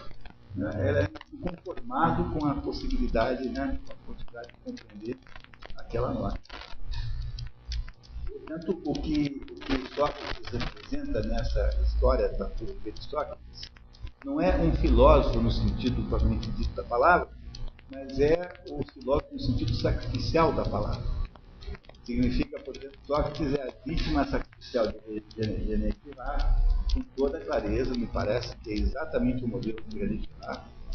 Mesmo que você veja defeitos na teoria dele, agora está se livro que René Girard faz um estudo sobre, sobre Shakespeare como sendo, chama-se Teatro da Inveja, em que procura, procura, eh, procura esse fenômeno em Shakespeare, nas peças shakespearianas. Nem sempre eu encontro isso. A verdade é que, às vezes, eu não consigo encontrar realmente um modo de justificar pela teoria do René Girard. Parece que ele a usa um pouco de modo reducionista, reducionisticamente né? Mas ele já é um sujeito muito velho, tem 90 anos, uma coisa assim. Não é hora de alguém inventar coisa nova, né? Está mais ou menos a, está mais consolidando a obra, né? Fez, né? Pode chegar muito no sentido e, e, o, e o Sócrates é a vítima sacrificial né? que, é, que o sistema precisava matar porque o sistema não suportava mais a pressão e a tensão é, dos desdobramentos é, da guerra do Peloponeso. Eu precisava que alguém sofresse. Tanto é que Platão rapidamente percebe que é hora dele se mandar, também, porque podem achar que foi vítima de menos. Por isso é que Platão foge. Porque Platão não só era aluno de Sócrates, como tinha um tio que, que foi um dos principais líderes do, daquele movimento grande, Aí você tem a vítima sacrificial perfeita. É claro que Platão a gente matar, porque ele tem parentes perigosos, né? Ele é nobre, ele é de empresa, imagem nobre, pai mãe com pai de pai, o pai é a mãe de Platão. É, ele tem uma, uma, ele é filho do, ele tem uma linhagem que ligada a Odro, que é um grande é, é, um rei de, de Atenas, que chamava Odro, e pela mãe é ligado a Péricles Platão tem pedigree bom pelas duas vertentes, assim. Ele não é, ele é nobre em todos os sentidos. Você que o, o, o, ato de dedicar-se à filosofia de Platão, abdicando, digamos assim, da sua carreira natural de político, é um ato de grande valor moral pessoal, sabe? Disso. Quando acontece o mais para frente do episódio de Aristóteles, porque Aristóteles também foge, né? O Aristóteles era professor de Alexandre. Aristóteles não é grego, Aristóteles é macedônio, nasceu estagiário. É de cultura grega, mas não é grego no sentido, no sentido de cidadania grega. E ele passou a vida inteira como estrangeiro, como meteco em Atenas, Aristóteles. O pai de Alexandre, Filipe, toma Atenas. Há uma batalha, ele toma Atenas, conquista Atenas. Em seguida, Aristóteles é convidado para ser professor do pai dele, do filho dele, que é Alexandre, que tinha 14, 15 anos. Aristóteles descobre um menino, sei lá, em 2, 3 anos, e o menino sai pelo mundo fazendo estragos extraordinários. Então, Alexandre não é eterno, morrerá muito cedo, anos, não é? E com a morte de Alexandre, o Império Macedônio, é, que era um império absolutamente militar, não tinha conotações religiosas. Os impérios que não têm uma base religiosa não se tornam impérios. São apenas espasmos. São apenas, é, são apenas momentos de expansão. É o Átila Uno. Ah, alguém lembra do império que o Átila Uno cresceu? Criou? Não há. O Tamerlão, esses bárbaros notáveis, né? fazem impérios. Porque eles são meramente destrutivos. Eles não têm capacidade de, de estabelecer o sistema novo. E a mesma coisa acontece com o Império Macedônio, que não é nenhum império, na verdade, era apenas o, resultado da ação de liderança de um homem chamado Alexandre. Quando então o Império Macedônio se esparcela e, e, será em seguida substituído pelo Império Romano, no caso ainda, né, a República Romana, depois do Império Romano, esse, o Aristóteles deixa Atenas dizendo que não gostaria de ser, uh, não gostaria que os atenienses cometessem a mesma Aristóteles tinha também a sensação de que iria ter o mesmo destino de Platão. Vai para a casa da, da, terra da mãe dele, onde morre pouco tempo depois. Né? Morre. E Aristóteles viveu 70 anos, mais ou menos, para 80 de Platão, para 60 alguma coisa de Sócrates. Senta alguma coisa, Sócrates. Sócrates? A impressão que eu tenho é que é 60 e pouco. É 70 e pouco? Acho que não. 73 pode ser? Então pode ser.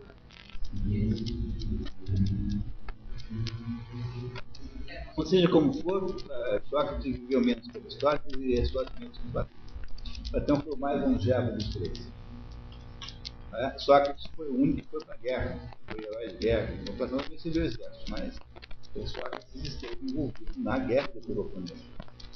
Esteve envolvido diretamente nos combates. Sócrates foi herói de guerra, ele era o Rita. O Rita é o soldado mais linha de frente, né? O Rita é, é o que chamamos modernamente de infantaria. É o sujeito que carrega uma lança, uma espada um escudo muito pesado. Né? O Rita Rita é a infantaria. A infantaria é a pé. Né?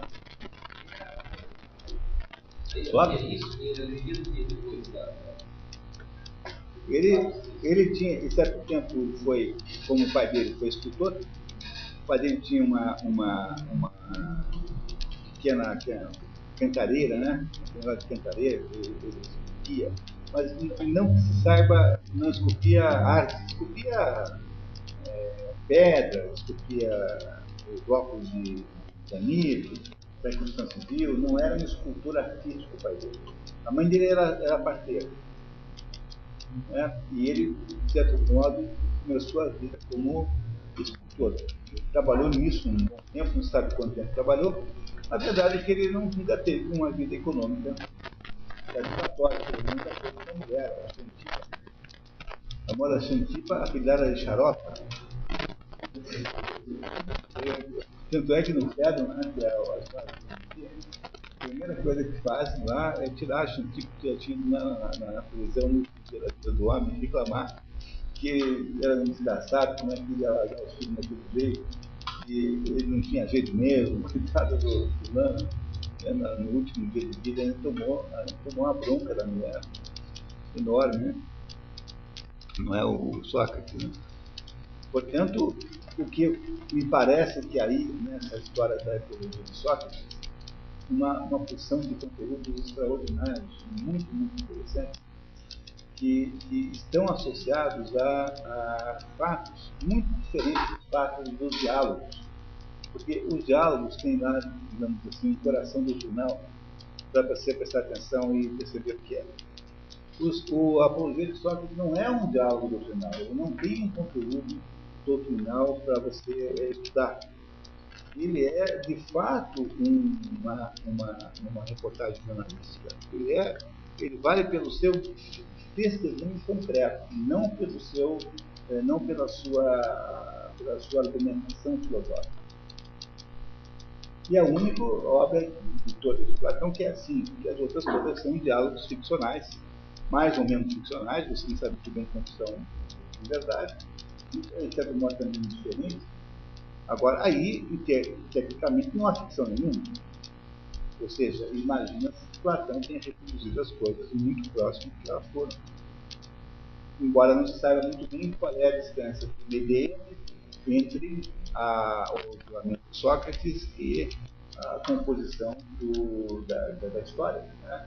Essa distância também não se sabe muito bem, pode ser que tenha passado mais tempo do que o desejado, né? que você tenha de alguma maneira perdido detalhes. Né?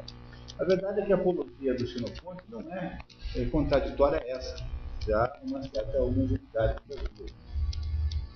É? O Xenofonte conta a história de outro jeito, você consegue pegar isso na internet com muita facilidade, é um, um texto pequeno, não, não tem internet tem. Eu não sei se tem em inglês, português, tem, tem a apologia aqui. Não, não é no nosso papel, Pois é, porque o Sócrates mesmo não tem da sua própria palavra nada para você estudar, né? Ele não tem, ele não tem nenhum corpo doutrinal, ele tem apenas a metodologia dialética, que é, como digo para vocês, uma uh, maneira de recuperar a identidade entre o logos e a coisa, que é o que Sócrates julga ser efetivamente a filosofia. A filosofia é isso, é a identidade entre o logos e a coisa. É isso que Sócrates quer recuperar.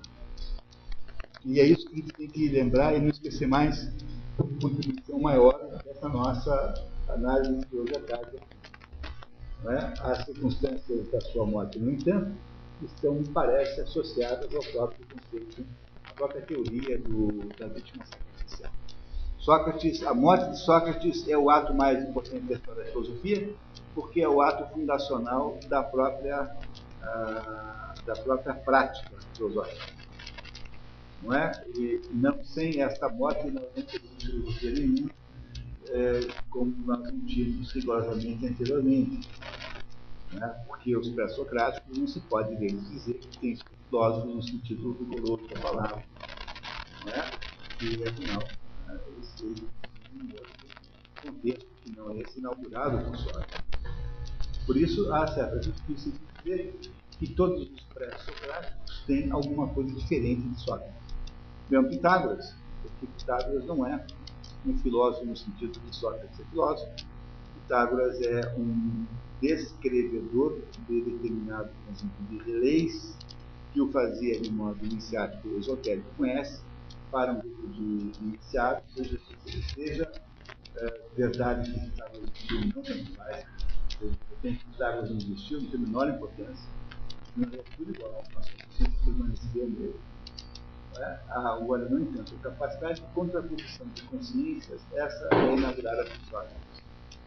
E essa é inaugurada porque ele foi vítima sacrificial, bode expiatório da, da, da guerra do, da, do, do, conjunto de, de é, culpas e desgastes que nasceram da guerra do Peloponeso uh, atrás de Platão, como vocês continuará essa mesma luta, já de modo muito diferente. Primeiro, dizendo, concordando com Sócrates, que é possível recuperar a identidade do óculos e a pátria e a coisa, e produzindo então esta recuperação da identidade, tentando ir para os conceitos do mundo das ideias, é, para poder obter essa própria identidade. E como contraposição a esse excesso de física de Platão, você terá em seguida Aristóteles que fará o caminho oposto, chega no mesmo lugar.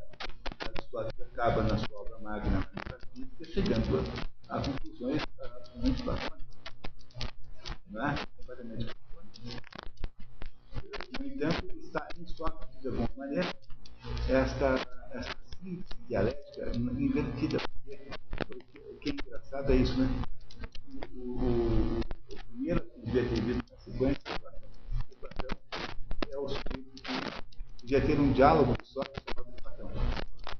Não é? Platão, é? Platão é um fulano que faz afirmações. Platão diz assim: eu, é, é, há um mundo chamado mundo das ideias. Aí Sócrates né, diz assim: ah, é? mas o que, que são ideias?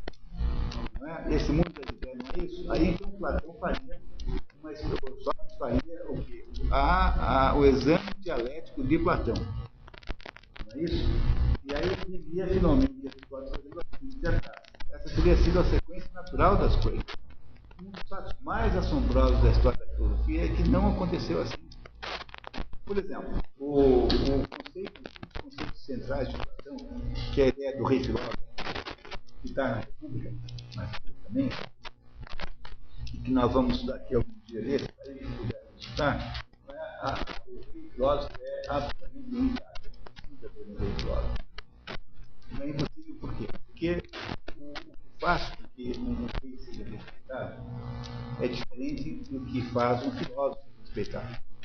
O rei é respeitado pelo seu poder de violência, pela sua autoridade formal e física, enquanto que o filósofo é respeitado pela sua autoridade moral. Se você tem um rei filósofo, você não sabe se o sujeito é respeitado por causa de uma coisa ou por outra. Essa é a explicação do Essa explicação que acabei de dar é do explica por que é que o filósofo não pode ser, ele não pode existir. No entanto, essa teoria, essa tese de que o rei filósofo poderia existir, que é uma tese que Platão olha, tentou três vezes fazer a implantação disso Três vezes. Todas as três vezes, completamente desastroso. Primeiro, ele acabou vendido numa feira como escravo, comprado por um aluno. Na segunda vez, ele ficou preso lá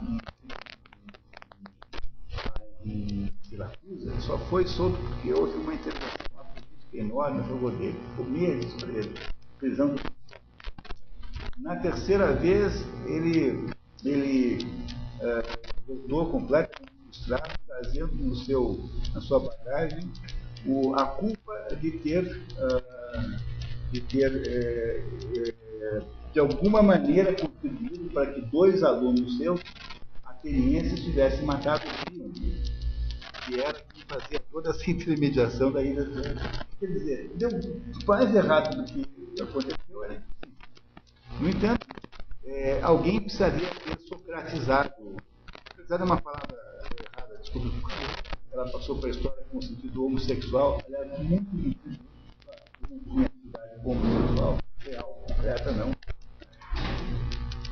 Mas no sentido, digamos que podemos atribuir aqui essa palavra, dizer, a palavra Sócrates que ter feito o exame dialético de Platão para isso ter sido necessário que houvesse uma inversão dos dois. E se Sócrates tivesse feito o exame de da, da, da, da, ideia do rei filósofo, talvez então Aristóteles tivesse é, em, em, terceiro passo dessa sinfonia, né? Como terceiro passo dessa sinfonia, tivesse teorizado é, essa situação um Por alguma razão misteriosa, não aconteceu na sequência, que é a sequência natural. Não é? muito estranho isso tudo. O certo é que, é que Sócrates fosse posterior a, a Platão. E o Platão é o sujeito que tem as ideias que precisam ser examinadas. Será que as ideias de Platão, ou seja, o logos platônico, coincide com as coisas? É essa a pergunta que nós temos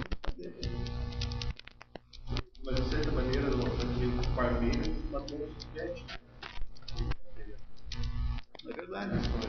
É verdade, né? E é verdade. E, acontece que tal, e, e, também nos outros diálogos também, porque no fundo, o que está fazendo o tempo todo é testar isso, né? Mas não é como se fosse Sócrates fazendo, porque no Parmênides já é Platão testando o próprio Platão. Essa aqui é a diferença, né? O, o, o Sócrates de Parmênides já é o Platão mesmo. Portanto, não houve na história dessas ideias, porque elas não existiam cronologicamente porque elas só passaram a existir as ideias platônicas sobre o mundo a partir da própria reflexão que faz Platão sobre os desdobramentos da dialética de Sócrates. A impressão aí não é um engano histórico, é simplesmente uma é, desgraça cronológica, eu diria que viajou. Ah, mas é, problema é que esse raciocínio que eu faço é um raciocínio, na verdade, impossível, porque teria havido Platão se não tivesse havido Sócrates. Não é? Porque Platão teria sido aluno de Euclides, teria sido alguém que certamente iria disciplinar com filosofia, mas talvez Platão não tivesse tido nenhuma das inspirações geniais que teve de Sócrates. Portanto, eu estou tentando resolver um problema impossível que não tem solução, que é, estou tentando reconstituir o fluxo da história do tempo. O quê? O quinteto? É, o é um diálogo sobre a ciência. Né? Agora, o, todo o tempo o Sócrates está testando hipóteses. O Silvio também disse.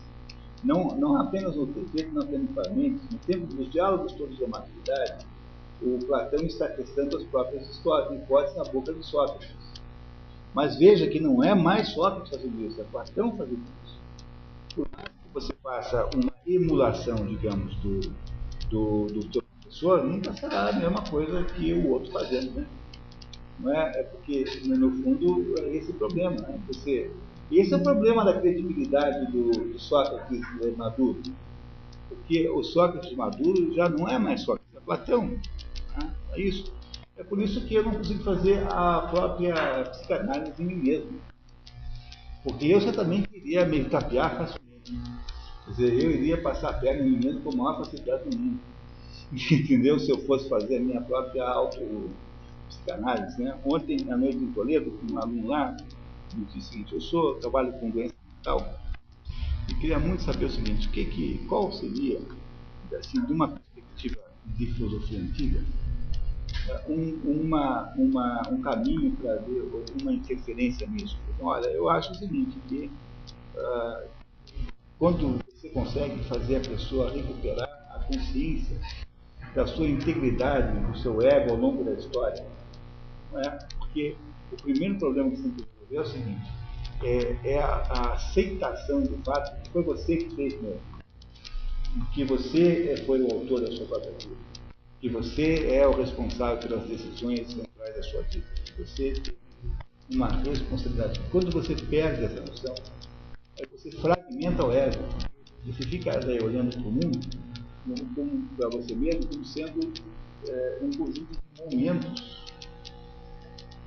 Porque o problema do tempo, né, ninguém explicou melhor tão bem o tempo quanto Aristóteles. Aristóteles explica, faz a melhor explicação que existe sobre o tempo, depois Santo Agostinho irá pegá-la e irá aumentá-la. Mas Aristóteles diz que o tempo não existe, rigorosamente falando. O que existe são as mudanças de movimentos. Todas as mudanças existem, muitos movimentos também. E que criou, o Aristóteles criou uma maravilhosa definição de tempo. Né? O tempo é o número do movimento segundo antes e depois. Que é uma definição genial. Né? O tempo é o número do movimento. Então, é assim, um cachorro não tem noção de tempo, entendeu? O cachorro não tem uma ideia assim, quando de manhã ele vai dizer, puta, hoje é quarta-feira, vem aquela diarista desgraçada que me dá com o rodo quando a, minha dona sai, desgraça, entendeu? O, o, o, cachorro não tem uma ideia de que, entendeu? O cachorro não, não tem uma ideia de que há um sequenciamento temporal das coisas. O cachorro vive a partir de momentos vivencia momentos, que são bons ou ruins, mas momentos. Mundo não existissem pessoas, não a Vocês compreendem que o tempo é um, um construto mental? O tempo é alguma coisa que a inventa. Mas nós não somos capazes de inventar os movimentos e mudanças do mundo. Não, isso existe diferente de nós. Mas a ideia, a abstração, ou seja, o fato, é altamente teórico, é, que a Santo Agostinho diz assim, né? Nós uma junção mental entre o passado presente, o presente presente e o futuro presente essa junção mental dessas coisas que é uma técnica vazia, porque na verdade o passado não existe mais, o futuro não existe ainda, nós temos os momentos que chamamos de temporal, eles não têm duração. É essa a capacidade que a nossa, a nossa mente tem de produzir uma sensação de continuidade é gerada pelo fato de que nós somos capazes produzimos uma sensação de continuidade. Olha, quando você tem uma pessoa com um problema mental, a primeira coisa que tem que fazer é conseguir que ela reproduza, recupere isso, e isso se faz com a velha conhecida técnica da anamnese. Não é? A anamnese é aquilo que o médico faz com o paciente, ele pergunta, bom, como foi que começou a dor? É, foi no mês passado, ah, então, como é que foi e tal. Isso é anamnese. É, o Eric Feiglin tem um livro chamado Anamnese, que está agora, acabou de ser lançado agora, aí a tradução brasileira, pela E Realizações Anamnese. Anamnese é uma expressão médica, mas que não tem origem médica, e que é a capacidade de contar a própria vida. Na hora em que você consegue que o sujeito conte a própria vida, há uma bela possibilidade de solução mental para aquela pessoa. Não é? E aí você consegue imaginar que, mesmo dentro da diversidade, da mudança pela qual você passou, alguma coisa permaneceu, que é você. Você mesmo permaneceu a mesma pessoa durante esse tempo todo. Essa capacidade de ter consciência da continuidade da sua vida é a primeira garantia, é o primeiro tipo de é o primeiro tipo de medida para você melhorar mentalmente alguém. Um autista não é capaz disso. Os animais não são capazes disso. Os animais não têm ideia de ciclo temporal. O animal não tem ideia de que tem outono, inverno. O cachorro sente frio ou ele sente calor. Mas ele não consegue relacionar isso com ciclos constantes, como nós fazemos. É a mesma coisa. Ele não relaciona isso com uma passagem organizada de um movimento. O animal só vive o momento que está vivendo.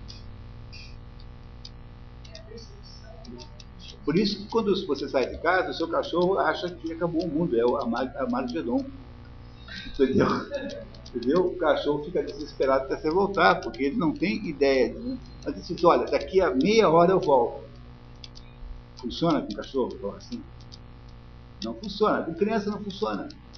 Criança pequena não tem a menor ideia de que é meia hora. Pessoal, daqui a 15 minutos você vai mamar. É aquele bebê de cola que está aos berros assim, ó, daqui a 15 minutos você vai mamar, porque eu estou lavando a mamadeira, esterilizando Ele não tem a menor ideia que seja 15 minutos. Entendeu? Ele só tem um instante, o instante chama-se fome. Depois vai chamar não fome. E é por isso que o teu cachorro não tem essa capacidade de compreender que há ciclos né, trabalho, você sai de manhã, volta de.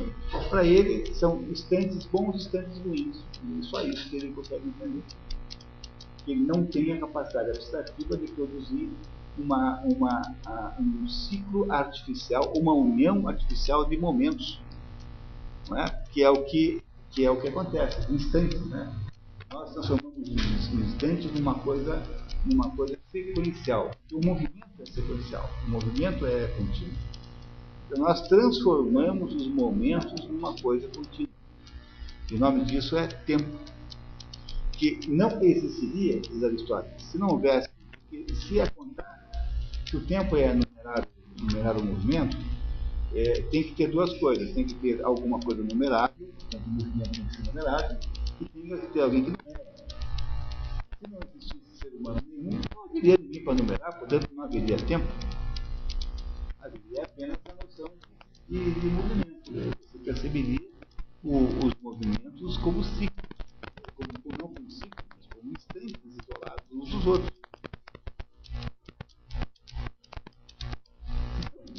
Isso, né? É muito interessante. Não é, é, um, é, uma, é uma artificialidade que nós fazemos para poder contar o movimento. Mas essa tem que ser é, porque é artificial, por quê? Porque, na verdade, quando você tem quatro porquinhos, você conta um, dois, três, quatro. Eles estão fisicamente ali. Mas o tempo não, porque aquilo que já passou sumiu, não existe mais. Então você é obrigado a recuperar, para dizer, fantasiosamente aquilo e tornar aquele passado presente de alguma maneira. É a sua memória. E aquilo que você não viveu ainda, por exemplo, daqui a pouquinho gente vai embora. Então você consegue imaginar você vai pegar um automóvel e vai para sua casa. Isso não aconteceu ainda. que pode também não acontecer, pode ser que o mundo desapareça agora, né, o mundo inteiro, porque Deus esqueceu de continuar criando o mundo todo dia, né, e, e sumiu o mundo em volta de nós. Pois aí você não vai mais para cá, ninguém vai para não vai para lugar nenhum. Não é? No entanto, você presentifica essa expectativa.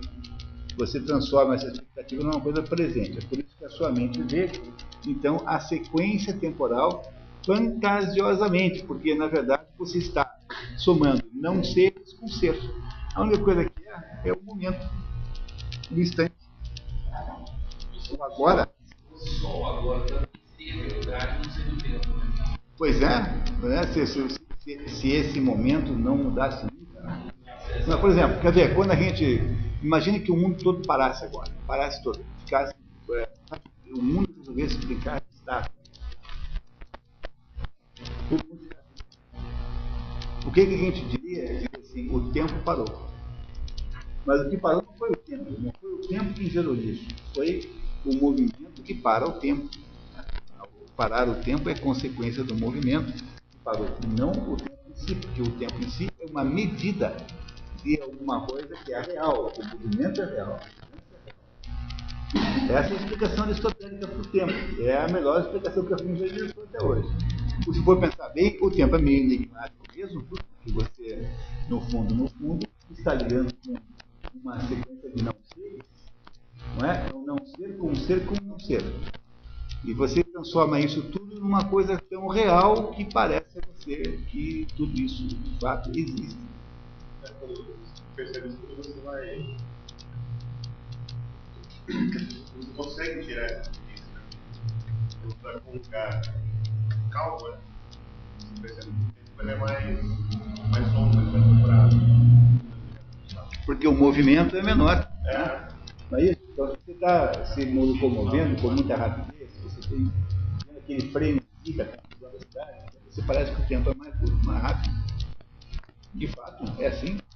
De fato, é assim mesmo. Mas Aristóteles, né? Oi? Capítulo 4.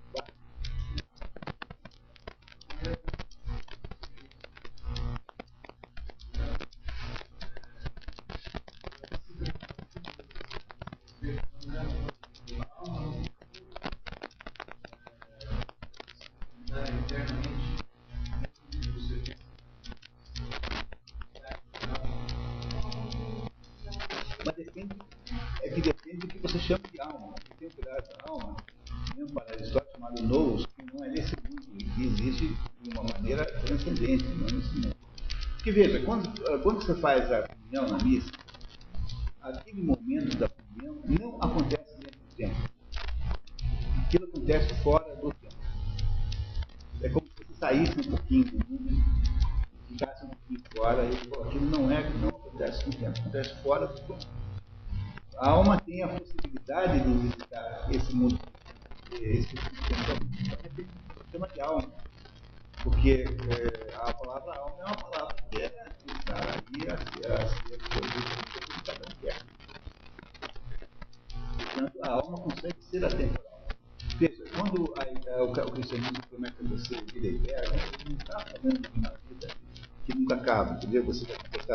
3 milhões de anos, 300, e aí continua. Ele está falando para você de uma existência fora do tempo.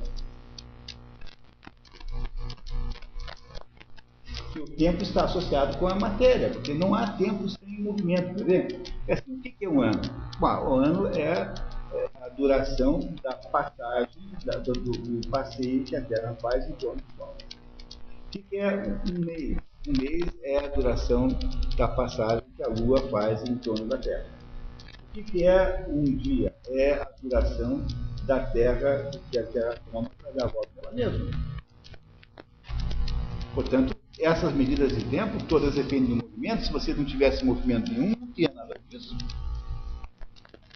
Imagine agora que tudo parasse, tudo brincasse de. tudo ficasse como estátua. Haveria algum tempo possível? Não, não há tempo possível o que é apenas a demonstração de que o tempo é apenas, é, de fato, como diz Aristóteles, o número do movimento, segundo antes e depois. Não é uma coisa que tenha existência em si própria. Nesse sentido, ele não existe espaço. Espaço existe. Porque o espaço é matéria. Onde tem matéria, tem espaço. Mas o tempo só é medido pelo espaço. O tempo não tem possibilidade de medição autônoma que não esteja associada com o espaço.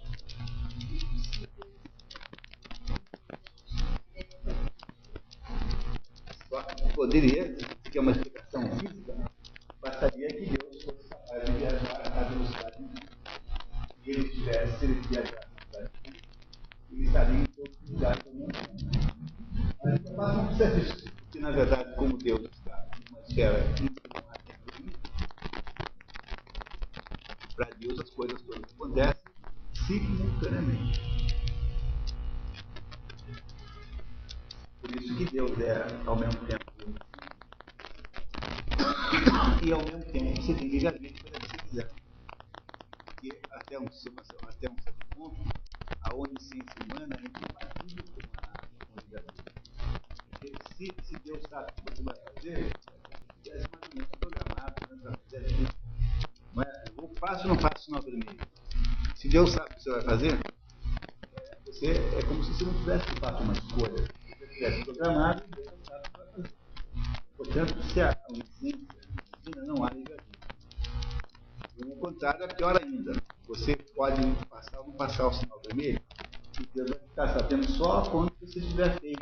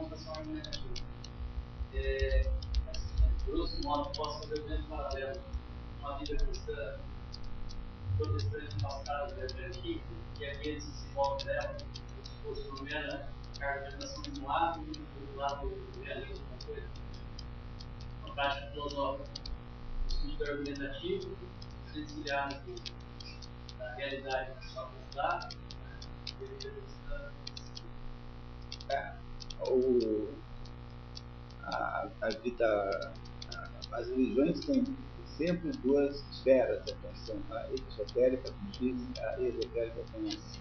Então, para você entender essas duas, basta você imaginar a religião como assim, tendo um, um círculo com um ponto no meio. É, então, exemplo, um modelo, imagina um círculo. Vamos ver, né? Vida desenhando círculo.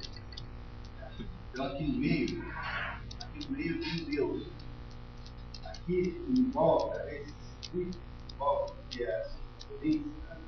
isso aqui chama-se exoterismo. Ele é, supõe, suponha, suponha, né?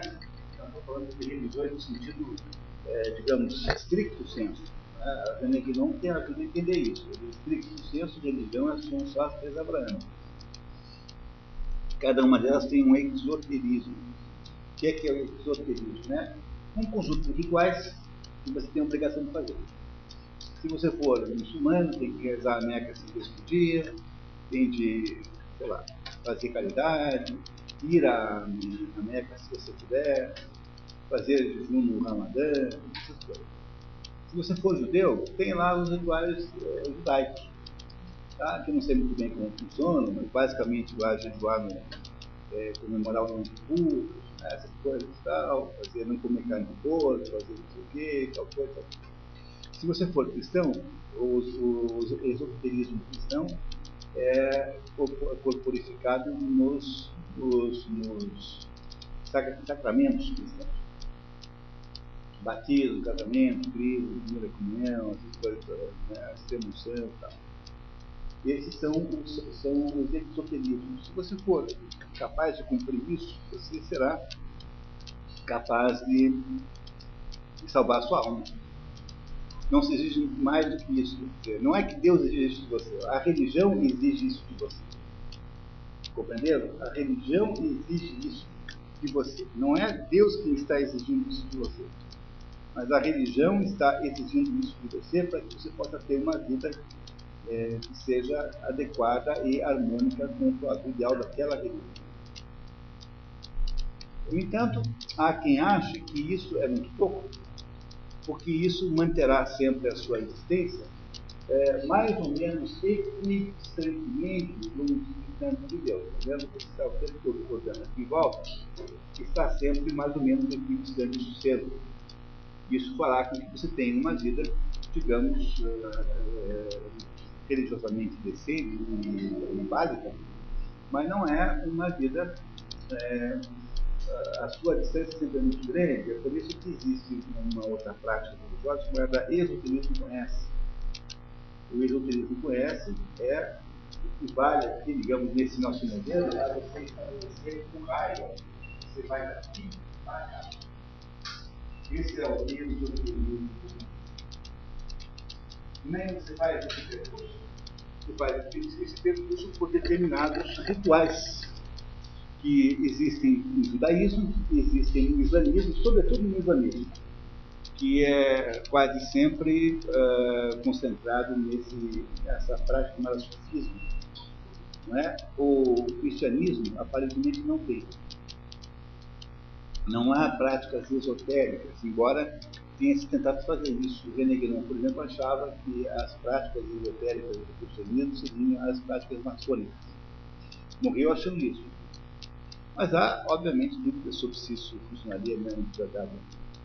Os exercícios rituais do Satanás Europa, eles seriam um exemplo de exoterismo ou de esoterismo? É que o, tu, tudo aquilo que faz um um monge, né? Quem é que, como é que você faz o processo iniciático dentro do cristianismo? Ele vira um monge, um anacoreta, vai lá e fica morando num buraco a vida toda. Esse exercício de modificação da, da carne, faz um anacoreta, um monge, passar o dia inteiro dormindo mal, né, ter uma vida corpórea muito modesta, isso, isso não é nada mais do que a ampliação do conceito de jejum que é, por sua vez, alguma coisa que qualquer pessoa faz, porque você, em princípio, jejua né, é, durante o ano. Na minha casa, ninguém come carne sexta-feira, nunca, jamais. Em toda sexta-feira faço um jejum de carne. Qualquer sexta-feira, não é sexta-feira santa, qualquer sexta-feira santa você faz jejum de carne. O que, que é o jejum? É uma demonstração de modificação do corpo. Não é? Você modifica o corpo para poder tornar, dizer assim, não, eu estou olhando mais para o meu espírito que para o meu corpo. Esse é o sentido do jejum. Porque o jejum não é apenas você não comer. O jejum é você abrir mão de qualquer coisa de que você gosta. Não é? De ir brincar no play center, assistir o Silvio Santos domingo, entendeu? Qualquer coisa. É? Portanto, o que acontece aí é que há uma, um conjunto de práticas, é? práticas que são é, definidoras de uma vida religiosa comum, que, a, que todo mundo pode fazer, portanto você cumpra aqueles. Então, suponha que você está interessado em entrar numa religião, porque você pode ter um espírito religioso, um espírito de associação com a divindade, sem estar numa religião. Isso é um pouco complicado na prática, porque quem, de modo geral, se mete nisso faz uma religião, faz uma espécie de mosaico o sujeito vai lá e começa a catar um pedaço de cada religião, faz uma porcaria de um troço, é, de um negócio eclético que não adianta nada, né? Portanto, é muito melhor ser humilde e ir numa religião que já existe, sobretudo nas grandes religiões tradicionais. É essa é a solução melhor. Agora, para algumas pessoas, o, não é suficientemente esoterismo, e não é todo mundo, são pessoas especiais que precisam, então, de fazer uma aproximação com a divindade, digo aproximação, porque chegar a ela não dá para fazer, porque haverá sempre uma distância intransponível entre a criatura e o Criador, não é? Não é isso? E essa aproximação é feita por exercícios rituais que estão, que são ensinados iniciaticamente. Aí essa é a diferença central é, dos, do, do, das duas abordagens da, uma, da exotérica e da esotérica. A exotérica é incumente, e a esotérica é inexistente, apenas para um certo grupo específico de pessoas é que isso é possível. O caminho esotérico é cheio de perigos, é cheio de tentações gnósticas.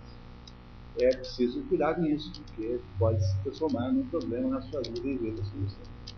Em última análise, é melhor você ir lá e ser apenas um cristão que funcionará com o grupo todo. Não é? é isso? Então, há, dentro do, cristianismo, poucas atividades esotéricas conhecem. Né? Embora tenha havido sempre uma tentativa de esfriar. Na prática, na prática, o que faz o mundo de anacoreta é uma coisa que você pode fazer você mesmo, só que num grau muito maior, muito mais intenso. Apenas uma diferença de grau e não de qualidade daquilo que você.